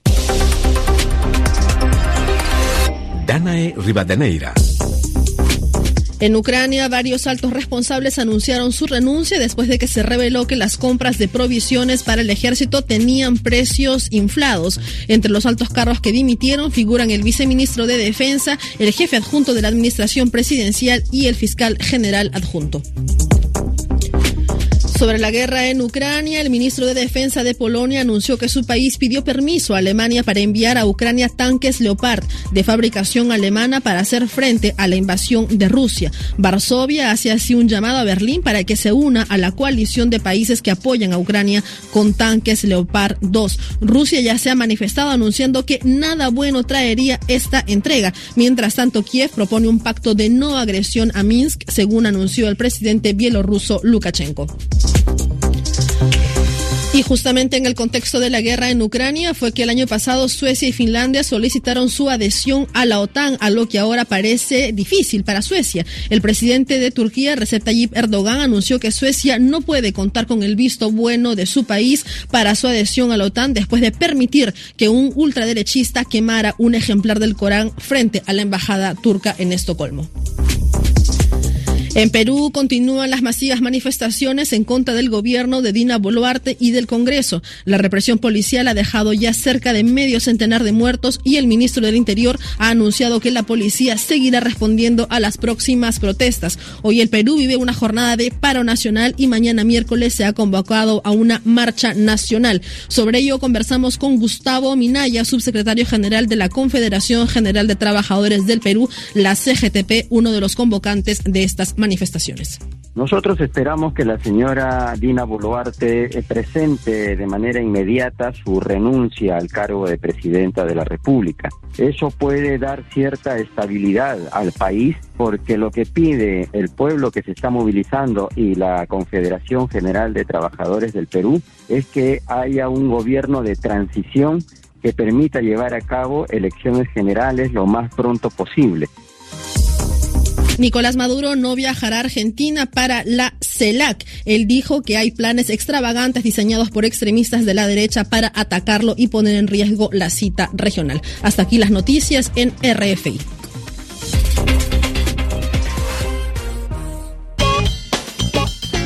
Porque tu opinión es importante, escríbenos al correo electrónico prisma.radiounam@gmail.com.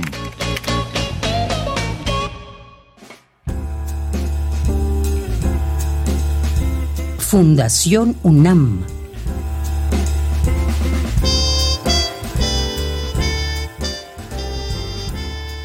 Fundación UNAM cumple 30 años y queremos celebrarlo contigo. Te invitamos a nuestra gala de ópera en compañía de la Orquesta Sinfónica de Minería y las mejores voces jóvenes líricas de México. Vive la experiencia en la Sala Nezahualcóyotl los días 13, 14 y 15 de febrero a las 20 horas. Compra tus boletos en taquilla o entra a www.minería.org.mx y celebra con nosotros haciendo posible lo imposible.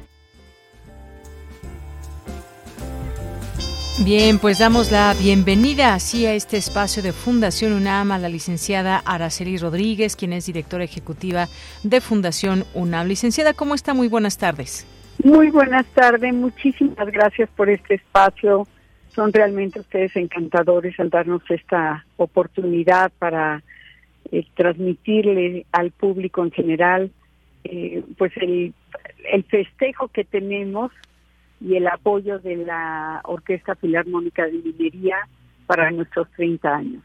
Claro que sí, nos emociona también muchísimo pues conocer de cerca todo lo que hace Fundación UNAM. Ya tenemos varios meses con este espacio y bueno, pues ahora que este año se cumplen 30 años de Fundación UNAM y lo hacen con esta gala de ópera con la Orquesta Sinfónica de Minería de la UNAM, pues por supuesto que queremos seguir invitando a quienes nos escuchan, a quienes son parte ya de estos distintos apoyos o son beneficiados de Fundación UNAM que hace posible lo imposible. Pues cuéntenos y vuélvanos a invitar, licenciada Araceli Rodríguez.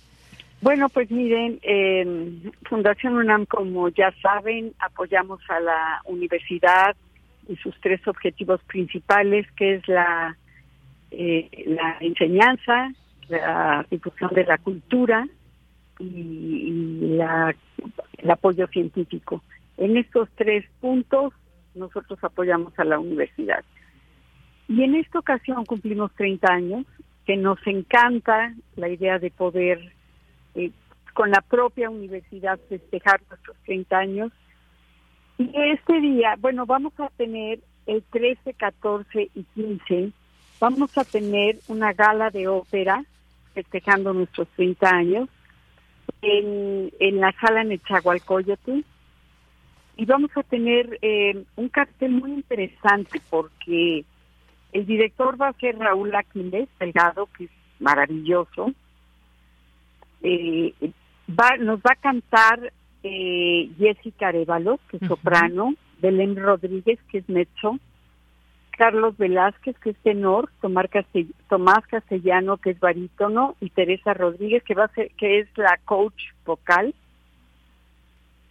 Y bueno, pues vamos a tener eh, óperas del siglo XIX muy interesantes, muy bonitas. Vamos a tener a Rossini, a Bizet, a Verdi, a Donizetti, a Chatti, a, Bellini, a Lejar y algunos otros más. Y, y, pues los estamos invitando a que nos acompañen.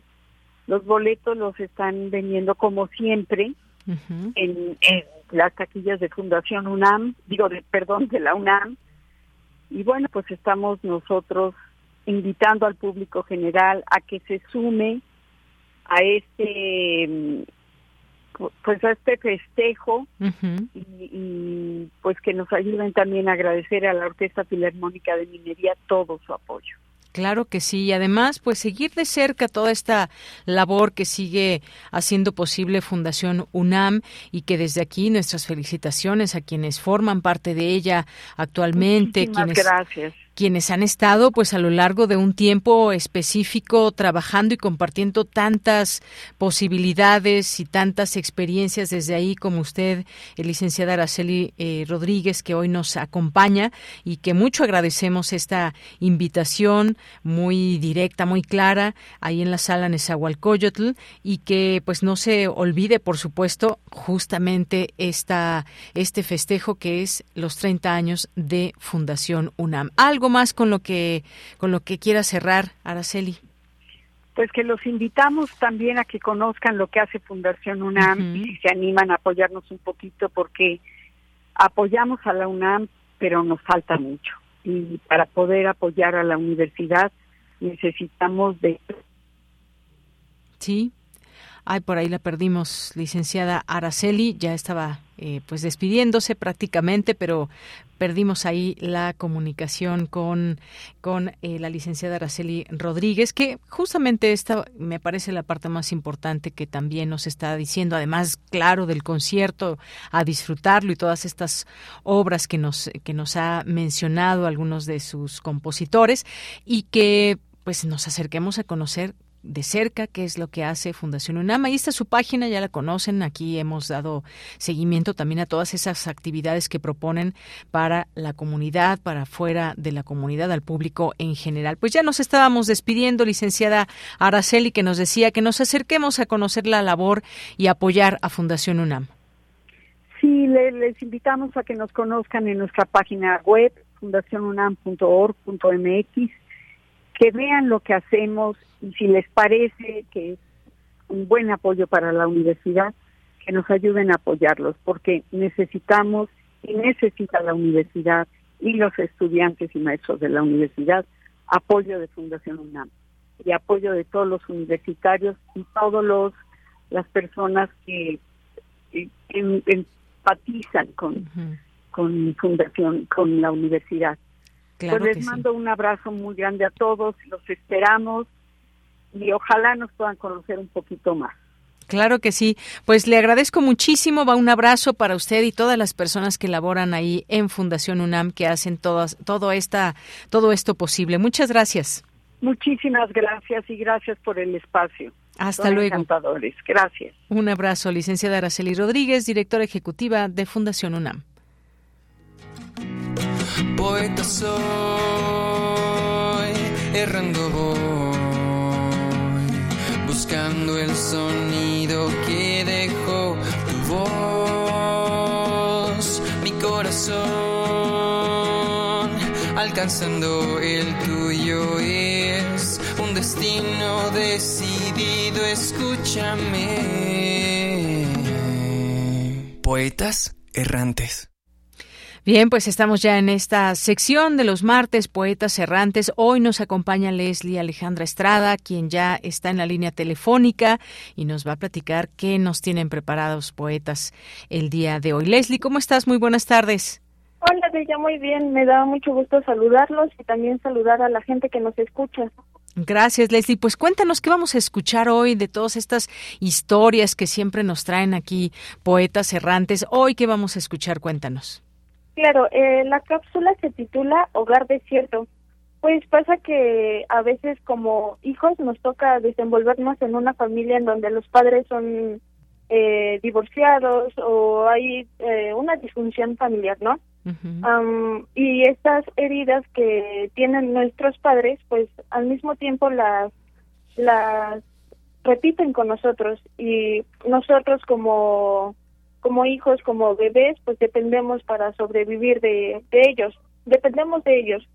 Entonces vamos desarrollando un cariño incondicional hacia nuestros papás y creemos que nos quieren mucho, que nos aman y no hay nada malo en ellos. Entonces no cuestionamos su amor. Y conforme vamos creciendo, pues nos damos cuenta de eh, lo mal que puede llegar a estar la, la situación en nuestras casas pero pues eh, en ese desarrollo que, nos, que nosotros tuvimos, em, también crecemos con heridas. Em, nuestros padres toman, toman decisiones que, como cualquier persona, ¿no? Y no se dan cuenta a veces del daño que, que nos provocan a nosotros también, de, pues nos dejan solos, em, no nos escuchan y se encierran ellos en los problemas que, que tienen. Entonces de esto va la cápsula que vamos a escuchar. Muy bien, oye, pues qué tema tan interesante todo esto que comentas, ¿sí? De, de, pronto ese cariño incondicional, ese amor incondicional, que a veces nos ciega y también pues cometemos errores y que pues estos tienen también muchas veces consecuencias, pero siempre pues ahí salir adelante, de qué manera, pues son distintos elementos que cada quien puede tener dentro de lo que está viviendo. Pues vamos a escucharla, Leslie, y regreso contigo. Claro que sí. Adelante. Mi hogar se convirtió en un desierto. Hace 16 años mi madre nos abandonó y yo tuve que asumir su papel. Me hice responsable de mis hermanas menores, una de cuatro años y otra recién nacida. Bañar, cambiar pañales, dar de comer, limpiar, fueron algunas de muchas responsabilidades que tomé. Me convertí en una niña adulta de seis años. Ahora tengo 23 sigo siendo responsable de mis hermanas. Y desafortunadamente, mi padre, quien salvó mi vida, también se ha convertido en ausencia. Solo puedo ver la sombra de lo que alguna vez fue. Mi papá cayó en depresión desde hace mucho tiempo, y la gota que derramó el vaso fue la muerte de mi abuelo hace casi dos años. Comenzó a beber alcohol. Día tras día Encerrado en su habitación lo escucho lamentarse. Mientras las flores se marchitan. Los rayos de luz dejaron de alumbrar mi hogar. Los pajaritos ya no cantan. Hay trastes sucios. Basura por doquier. Y un intenso olor. A tristeza. ¿Hay alguien aquí? Me siento sola. Mi hogar se convirtió en un desierto sin ruido, sin agua, no hay rastro de vida en él. El desierto es el fondo de un mar ausente. Solo hay arena seca, tatuada y modelada por los vientos. Los padres toman decisiones que los llevan a perderse en algún punto de su vida. Entonces se quejan, se lamentan y nos hacen creer que la culpa es nuestra por no entenderlos, por no poder solucionar sus vidas. Pero si supieran que también nos duele verlos rotos. Que queremos cargarlos para que avancemos al mismo tiempo. Es inútil porque los queremos y necesitamos completos. ¿Tenemos que esperar a que mueran de tristeza por no lograr sus sueños? ¿Por sentirse frustrados? ¿Por no sentirse en paz? Creo que las muertes por tristeza son las peores. Son tan asfixiantes y dolorosas. ¿Por qué todos dicen que los hijos son un motor para seguir adelante? Como hija, te puedo decir que no siempre es así. Puedes tapar tus oídos si no quieres escuchar lo que diré a continuación. Los hijos no pedimos nacer, y lo mínimo que debemos recibir es amor, compañía y seguridad que nos permitan sobrevivir en un mundo tan egoísta y disfuncional. Papás, no los juzgo, pero me duele ver cómo se fragmentan con el paso del tiempo. Acepto mi pasado y mi presente, pero quiero vivir, quiero ser libre, quiero aprender, viajar, estudiar, quiero una vida diferente, quiero ser feliz. Gracias mamá, que por tu ausencia conocí el amor y puedo vivir y compartir la vida de mis hermanas. Gracias papá por salvar mi vida y darme todo cuando más lo necesité. Ahora me toca hacerme responsable de mi vida. Los amo.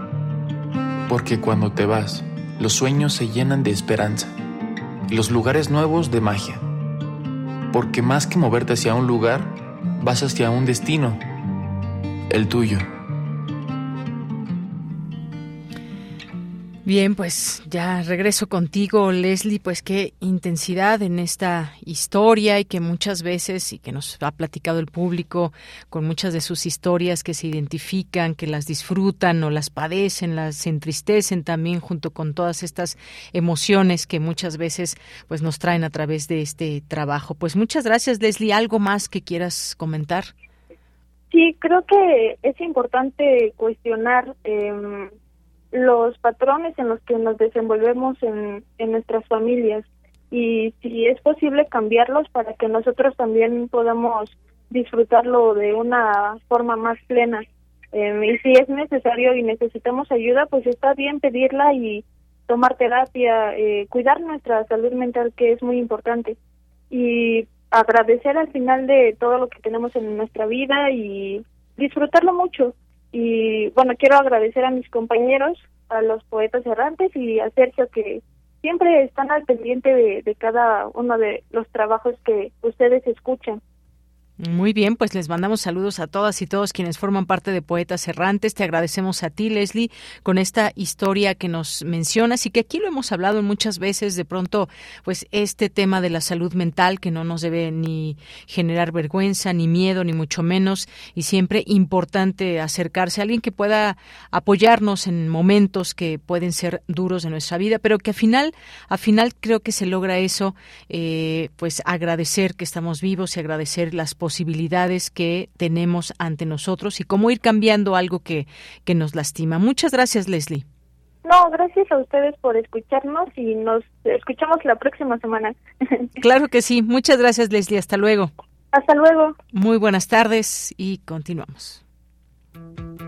Esta es una producción de Poetas Errantes, unidos con la poesía y el corazón. Algo en ti me es muy familiar. Hay algo en este encuentro que no quiero olvidar. Poeta soy.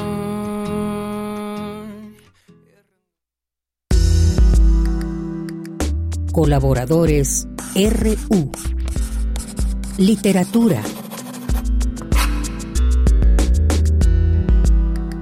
Bien, después de poesía, también nos vamos ahora con la literatura.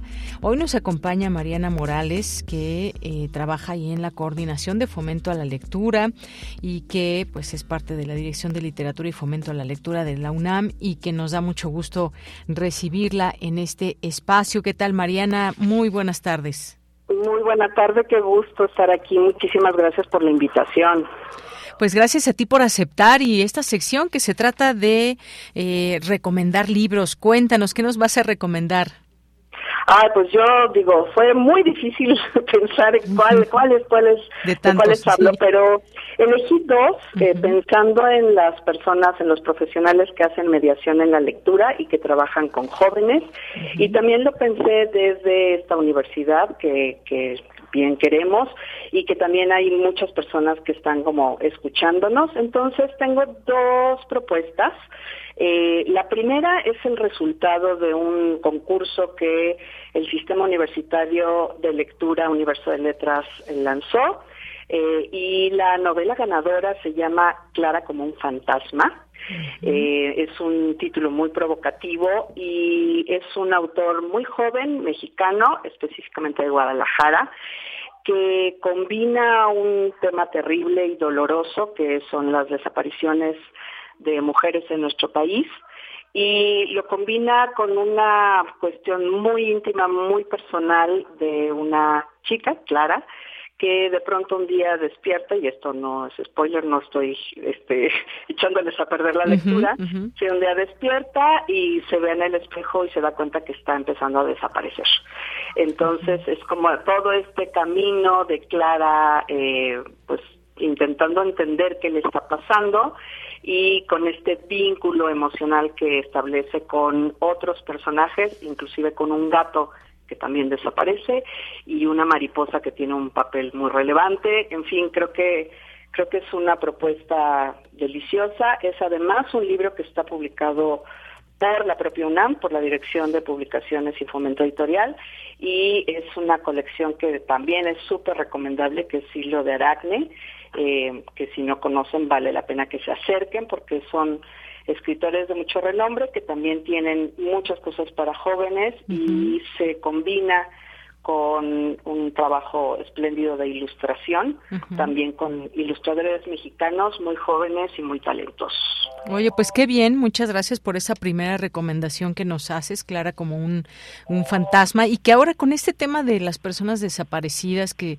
se puede mirar y leer desde distintas ópticas, desde, por ejemplo, una historia en particular, un testimonio en particular que nos lleva de la mano a, a todo ese mundo al que se enfrentan las, eh, las personas que están buscando a sus seres queridos. Y bueno, pues aquí este tema que ya nos platicas un poquito de qué es, pero que nos dejas ahí la posibilidad de, eh, de tener ganas de leerlo completo y saber desde qué perspectiva también se, se mira. Me parece que alguien, fíjate, casi no, no coincidimos en libros, pero me parece que alguien ya nos había hecho mención de este, de este libro y luego me da mucho gusto porque es un libro además muy actual por todo esto que nos, que nos comentas. Clara como un fantasma de Jorge Alejandro Fonduben. Y tienes otra recomendación también, Mariana. Sí, una cosa que debo confesar que acabé llorando, como hace mucho tiempo no lo hacía. Eh, el libro se llama El Cuentacuentos, es de una autora alemana que es Antonia Michaelis. Y es, es interesante su historia porque ella estudió medicina y de pronto se fue, yo creo que los caminos de la vida nos acercan a la literatura de, distintas formas y sobre todo de formas muy, muy misteriosas. Ella tiene un ejemplo así y escribió esta novela que en principio es para gente joven, pero yo te digo, debo confesar que pocas veces he terminado eh, una novela con, con tanta zozobra, eh, es una historia de amor. Eh, una historia de amor eh, de encuentros y desencuentros.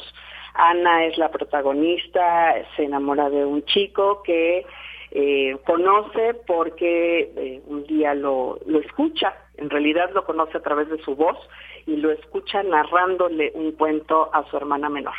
Entonces ella se enamora de esa voz, se enamora de esa narración, eh, quiere saber más del chico, lo empieza a seguir y ahí empieza y se desata una historia eh, pues que bueno, ya, ya adelante que, el final eh, es, bueno, es un poco tremendo, pero vale toda la pena seguirle la pista a estos personajes y es un, un, libro escrito con una maestría espectacular, El Cuentacuentos de Antonia Michel.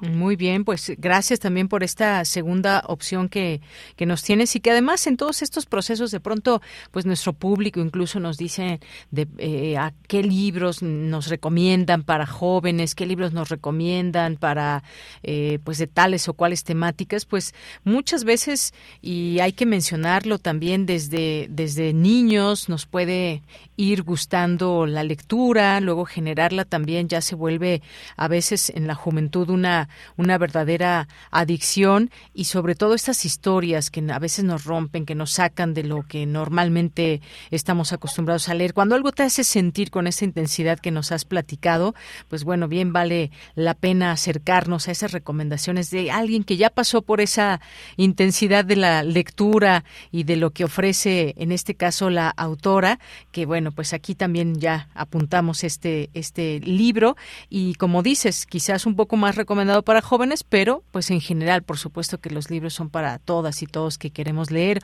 o muchas veces, no sé si también estés de acuerdo, eh, Mariana, estos muchas veces cuentos que son para niños normalmente, que les contamos a la hora de dormir, pero que también se vuelven maravillosos para las personas adultas que quizás no con esa mirada de niños, sino como adultos que también nos envuelven en esas, en esas bellas historias. Totalmente, totalmente. Ya has dicho algo muy, muy importante. Una recomendación general es que se acerquen con una mirada distinta a la literatura que originalmente está eh, propuesta para, para infancias y para juventudes, que se acerquen con una mirada de adulto con esta experiencia que nos, nos lleva a otros caminos, o sea, nos habla de distinta forma y hay libros fantásticos que tienen atrás el recomendados para ocho años y, a uno lo, lo, lo mueve, ¿no? Lo, lo, lo, toca de manera muy, muy particular, sobre todo también porque tenemos esta otra delicia que es la lectura de imágenes que nos completa y, no, y nos convoca de manera distinta, ¿no? Claro, y que a veces, incluso muchas veces, libros que son recomendados para tales o cuales edades, digo, hay algunos libros mucho más sencillos que se recomiendan para, incluso para niños que no saben todavía leer, pero que empiezan a escuchar este lenguaje, empiezan a escuchar cómo intervienen los personajes, cómo se desenvuelven las historias, y desde ahí, bueno, pues cuando ya aprenden a leer, pues ya se vuelve como parte también de esa, de eso que estaban acostumbrados a escuchar, pero que que ahora ellos mismos, ellas mismas lo pueden leer. Exactamente, sí, hay que acordarnos que el mundo letrado es para todas y todos desde antes de nacer, que nos acompañen las nanas, las retaílas, eh, todo esto que tiene que ver con la sonoridad de la palabra nos construye como creo, mejores seres humanos. Claro, y muchas veces las imágenes, porque también en muchas ocasiones estos libros, ya que nos quedamos un poco hablando de libros para, para niños o para muy jóvenes, pues estas imágenes que muchas veces se incluyen, a veces no siempre, pero estas imágenes que también nos recrean la imaginación, que nos hacen, nos hacen en este imaginario de las historias, el ver, por ejemplo, uno de los personajes o en una de las situaciones en que se encuentra, pues nos da también esta posibilidad posibilidad de imaginación. Exactamente, y qué mejor que empezar por la imaginación para vivir de una manera distinta, para leer de diferente manera el mundo en que habitamos, ¿no? O sea, creemos que, que por eso es la fuerza de la literatura infantil y juvenil y por eso siempre es recomendable. Hay libros, álbum que en donde ya el tema de la ilustración es una historia paralela inclusive, no solamente acompaña eh, la narrativa original, digamos, lo escrito, sino que además te lleva a otros lugares. Hay personajes fantásticos eh, como Susie Lee, como Sean Tan, que, escriben cosas con imágenes y con palabras que de verdad eh, son siempre muy recomendables, ¿no? Entonces, efectivamente acercarse a, estas otras posibilidades siempre abrirán un mundo lector distinto. Claro que sí. Pues nos quedamos con estas dos entonces, Clara como un fantasma de Jorge Alejandro Fonduben y el cuentacuentos de Antonia Micaelis. Muchísimas gracias, Mariana, un gusto haber platicado contigo. Al contrario, muchísimas gracias. Buena tarde. Hasta luego, muy buenas tardes y gracias a Mariana Morales, adjunta de la Coordinación de Fomento a la Lectura y la Cultura Escrita de la Dirección de Literatura y Fomento a la Lectura UNAM. Cultura RU. Bien, ya es momento de irnos a Cultura con Tamara Quiroz. Adelante, Tamara. ¿Qué tal, Deyanira? Muchas gracias a las y los que nos escuchan a través de las frecuencias de Radio UNAM. Seguimos con la información y esta tarde abrimos espacio para hablar de la revista Otros Diálogos en el Colegio de México. Esta publicación de acceso abierto llega a su edición número 22 bajo el título Lenguas minoritarias y la amenaza del etnocidio. El dossier de esta edición está dedicado a la naturaleza del lenguaje, su diversidad, complejidad y expresividad, así como la reflexión acerca de la naturaleza de los derechos lingüísticos y las políticas, los movimientos migratorios y la pérdida de las lenguas originarias y también hay una sección que incluye poemas en lenguas purépecha y mixteca traducidos al español y para darnos más detalles nos enlazamos con Violeta Vázquez. Ella es doctora en lingüística. En el campo de la docencia ha impartido cursos en el doctorado en lingüística del Colegio de México, en el CIESAS, en la Escuela Nacional de Antropología e Historia, en el Colegio de México y también con Maribel Alvarado.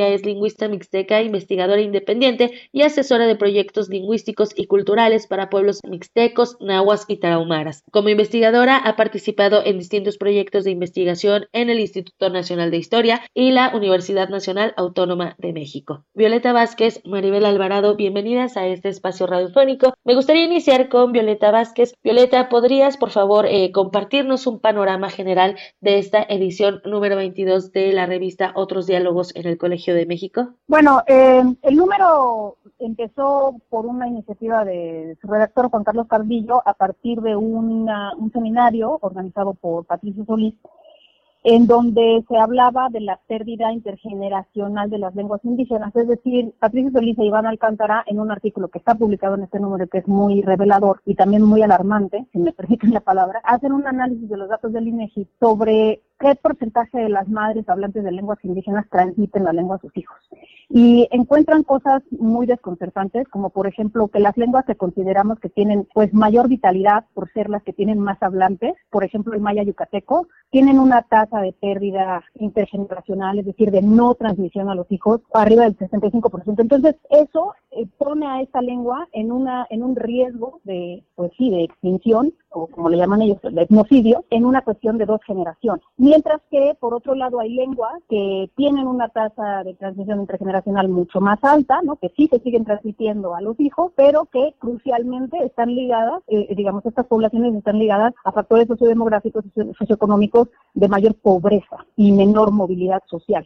Entonces, lo que encuentran es esa correlación muy interesante entre a mayor movilidad social, mayor pérdida de la lengua indígena. O sea, eso es algo que, digamos, sabíamos, pero que aquí está documentado de manera muy contundente. Y a partir de ahí se hizo la invitación a, otras plumas muy buenas como la de Maribela Alvarado, que nos acompaña aquí, Emiliana Cruz, una doctora eh, lingüista de origen chatino. También hay entrevistas a poetas, hay un texto de Leonardo Rivera sobre la miringua, que es una, es una concepción purépecha y, más o menos por ahí va, o sea, se trata de reflexionar de lo que implica esta pérdida de lengua en términos de derechos y también de vida cotidiana. Claro, muchísimas gracias, Violeta. Maribel, eh, justo hablando de estos derechos, en el texto en el que tú participas hablas de las políticas lingüísticas. ¿Podrías platicarnos? Y bueno, pones además un ejemplo que lamentablemente algo que sucede en nuestro día a día, ¿no? La discriminación, la violencia y en este caso, eh, el caso práctico, por así decirlo, de Marta, que, bueno, sufre de violencia obstétrica. ¿Podrías platicarnos de esta participación que tú tienes en la revista, por favor? Bueno, eh, primero, bueno, agradecer a Violeta y, al equipo del Colegio de México que me invitó a participar en este número a partir de este planteamiento que ya hizo Violeta. Y bueno, mi experiencia ha sido mucho desde la parte personal y también como servidora pública y, entonces eh, mis reflexiones mucho son sí como lingüista, pero como una lingüista que ha trabajado en el servicio público y que entiende que es factible poder dar cumplimiento a los derechos lingüísticos siempre y cuando tengas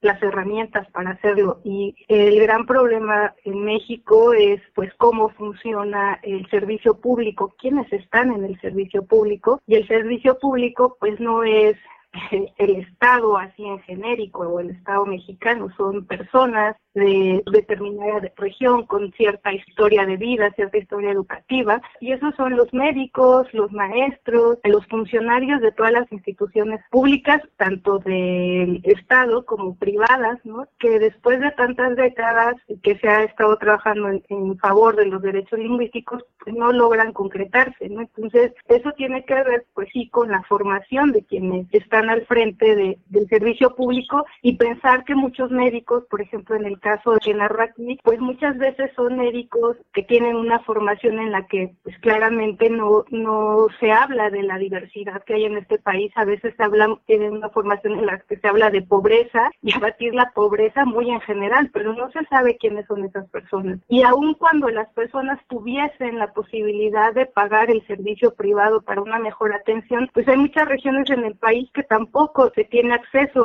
ni siquiera al servicio privado para una mejor atención médica. Entonces, tenemos que pensar mucho cuando se habla del cumplimiento sobre los derechos lingüísticos y las políticas lingüísticas que se ejercen, pues son en instituciones muy concretas, en espacios muy específicos. Eh, mucho de del servicio público de este país se ha ido alimentando de, de profesionistas que egresamos de todas las universidades y que claramente la universidad no te prepara para desempeñar un trabajo, pero sí te da las herramientas y lo que tiene que ver con el ejercicio de los derechos lingüísticos o los derechos a los pueblos indígenas o a la diversidad en general, en México, pues eh, los planes de estudios están muy lejos de poder cubrir eso, ¿no? Entonces, mi experiencia para hablar de las políticas públicas es que eso no va a suceder si no hay servidores públicos que tengan las herramientas. Eso nos obliga a pensar quiénes son los servidores públicos en este país. Violeta, Maribel, entre los ejes transversales de esta publicación está el tema de la migración, de cómo se va perdiendo una lengua entre generaciones y mencionan lo que se denomina socialmente como español correcto e incorrecto. Violeta, ¿qué nos puedes compartir sobre este tema? Bueno, el texto de Maribel justamente pone en la mesa un tema del que se habla muy poco cuando hablamos de discriminación lingüística en México, porque generalmente se pone el énfasis en que a los hablantes de lenguas indígenas se les discrimina por hablar una lengua indígena. Y la tesis que pone Maribel allí en su texto sobre la mesa es a los hablantes de lengua indígena se les discrimina por hablar el español que habla, ¿sí? que es un español marcado, es un español que adquieren como segunda lengua y que tiene una serie de estigmatizaciones social. Como lingüistas, pues todos sabemos que esos estigmas sociales o esa concepción del español correcto y del español incorrecto, pues es una ideología, no, no es una idea que esté sustentada científicamente, ¿no? Todas las maneras de hablar el español o cualquier lengua, todas las maneras de hablar una lengua son maneras correctas, es decir, no se trata de que eh, mientras más se apeguen a una norma van a ser más correctas o no, eso es una idea pero es una idea que está impuesta socialmente. En ese texto de Maribel se habla de este aspecto del bilingüismo, que es algo en lo que casi no se centra la discusión y que me parece que es crucial, ¿no? A los niños, por ejemplo, en las escuelas, cuando se les castiga o se les reprueba, se les bulea francamente, es por la manera como hablan español, siendo hablantes nativos de una lengua indígena y teniendo el español como segunda lengua. Entonces no tenemos políticas orientadas a erradicar esas ideologías dañinas que son ideologías opresoras, que prevalecen en la sociedad. Digamos, ya pudimos combatir un poco el flagelo del racismo y el clasismo, ya no se ve bien. Sin embargo, existe el proxy de estas ideologías que es discriminar por la manera como se habla el español, si no se habla de una manera, digamos, cercana a un estándar. Y, y hay que aquí decir eso, el español estándar no es la lengua de nadie, el español estándar es una idealización del español que realmente nadie tiene por nativa. Es una variante idealizada que se asemeja al habla de las clases altas y educadas formalmente. Finalmente, hablar de españoles correctos e incorrectos no es otra cosa que clasismo. Gracias, Violeta. Maribel. Este panorama que ya explicó bastante claro, Violeta, me parece que no es un hecho natural cuando vives en una región multilingüe, no es un asunto fortuito, es, es un hecho social construido, esta manera en la que se vive el multilingüismo y el papel que tiene el español y cómo aprendemos español y cuáles son nuestras ideas acerca del español, no es un asunto natural o que suceda así con todas las lenguas en el mundo, ¿no? Entonces es una construcción social que se ha dado a lo largo de siglos y de décadas en México y que me parece que esa situación es cómoda para el sistema económico, para el sistema de mano de obra barata. Eso, eso es, a mí me parece que es algo deliberado del sistema educativo, del sistema económico, del sistema laboral y que se mantiene porque así conviene a los intereses del sistema económico. Pues esto solamente es un poco de, de, lo mucho que vamos a encontrar en esta revista y no me resta más que agradecerles Violeta Vázquez y Maribel Alvarado por tomar esta llamada. Haremos la invitación a nuestro auditorio a que se acerque a esta publicación, Lenguas Minoritarias y la amenaza del etnocidio, en revista Otros Diálogos. De verdad, muchísimas gracias. Al contrario, muchas gracias, Tamara. Hasta luego. Hasta luego. Hasta luego. Gracias a Violeta Vázquez y a Maribel Alvarado, voceras de la revista Otros Diálogos en el Colegio de México. El número 22 de esta revista lo encuentran en www.otrosdiálogos.colmex.mx. Deyanira, regreso contigo a la cabina. Hasta mañana. Hasta mañana, muchas gracias Tamara. Y ya casi nos despedimos, pero nos falta la información nacional. Nacional RU. Bien, ¿y qué pasó con este, este segundo día de testimonio, la continuación del testimonio de Sergio Villarreal, alias El Grande, que eh, continuó con más revelaciones. Reveló que cuando estalló la guerra interna dentro del cártel de Sinaloa entre las fracciones de los Ventral Neiva y la encabezada por el Mayo Zambada y Joaquín Guzmán Loera, el Chapo, Genaro García Luna informó que se mantendría neutral y que ante ello Arturo Beltrán, Beltrán Leiva ordenó secuestrar al entonces secretario de Seguridad Pública. Fue levantado en la carretera rumbo a Cocoyoc en Morelos y se lo llevaron en una, a una oficina para verse con Beltrán Leiva para mostrar que no había nada imposible para Arturo. Le reprochó por el arresto de su hermano Alfredo y lo liberó. Continuó la colaboración y los pagos por Beltrán Leiva. Y bueno, pues continúan estos, este, este juicio contra eh, García Luna. Este es apenas uno de los testimonios que se irán conociendo a lo largo de este, de este juicio. Y eh, ligado a este tema, pues el gobierno del presidente López Obrador demanda 700 millones de dólares de García Luna en Florida, esto que ya había mencionado y hoy que lo vuelve a retomar en su conferencia mañanera, dice el presidente Andrés Manuel López Obrador dio a conocer que su gobierno interpuso una demanda por 700 millones de dólares y otros posibles activos de Genaro García Luna ante un juzgado de Florida, en Estados Unidos. Esto a la par del proceso judicial que el exsecretario de Seguridad Pública enfrenta en una corte de Nueva York, que lo que van a procurar es eh, pues obtener este dinero. Hay un juicio, 700 millones de dólares en Florida y sus abogados plantearon que no tenía México por qué litigar allá. Y bueno, pues esto es lo que ha mencionado el presidente en su conferencia. Dice esto siendo que el pasado 18 de enero, al iniciar el juicio contra el secretario, exsecretario de Seguridad Pública de Felipe Calderón, López Obrador adelantó que buscaría recuperar recursos que este presuntamente habría desviado al erario público desde su época como funcionario de Vicente Fox, incluso tras retirarse de la función pública, dice esta nota de eh, Índigo. Colabora México con en el juicio contra Genaro García Luna. Bueno, pues el presidente fue cuestionado sobre si las autoridades estadounidenses han solicitado información a México sobre García Luna. Respondió, yo creo que sí, pero eso a la Fiscalía. Eso es otro asunto y esto tiene que ver con relaciones exteriores, este juicio al que hago yo mención. Bueno, pues el caso es que se están pidiendo estos 700 eh, millones de dólares y otros posibles activos de Genaro García Luna. Ya se hizo esta eh, pues esta demanda por esta cantidad ahí en un juzgado de Florida. En otros temas, el presidente pide resolución de la CELAC condenando represión en Perú y pidiendo liberación de Pedro Castillo.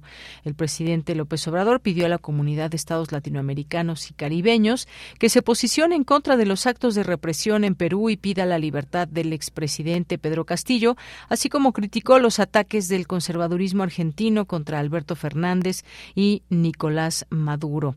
Eh, reiterando sus posturas anteriores sobre la crisis del país andino, consideró que el organismo debe pedir que se abra el diálogo, que sea el pueblo el que decida en democracia, es decir, en elecciones limpias, libres del sobre el destino del Perú, no al autoritarismo y a la libertad de Pedro Castillo porque está injustamente encarcelado. Y por cierto que sabemos de todo esto que acontece allá en Perú, hoy la presidenta de Perú, Dina Boluarte, pidió eh, una tregua nacional hoy martes y llamó a entablar mesas de diálogo en un intento por apaciguar la grave crisis social que sacude a este país sudamericano desde diciembre. Pues vamos a ver qué eco tiene este llamado al diálogo hacer una tregua nacional.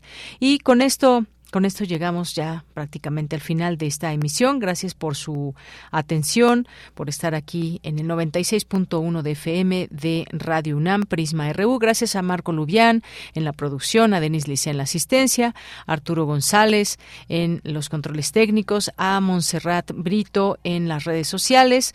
También un saludo por aquí a Rodrigo Aguilar que nos acompaña, Enrique Pacheco en la continuidad y en el micrófono se despide de Yanira Morán y les esperamos mañana en punto de la una de la tarde con más información. Hasta mañana.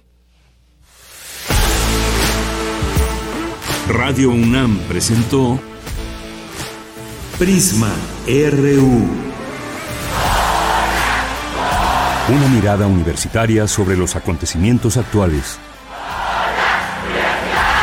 Prisma RU. Relatamos al mundo.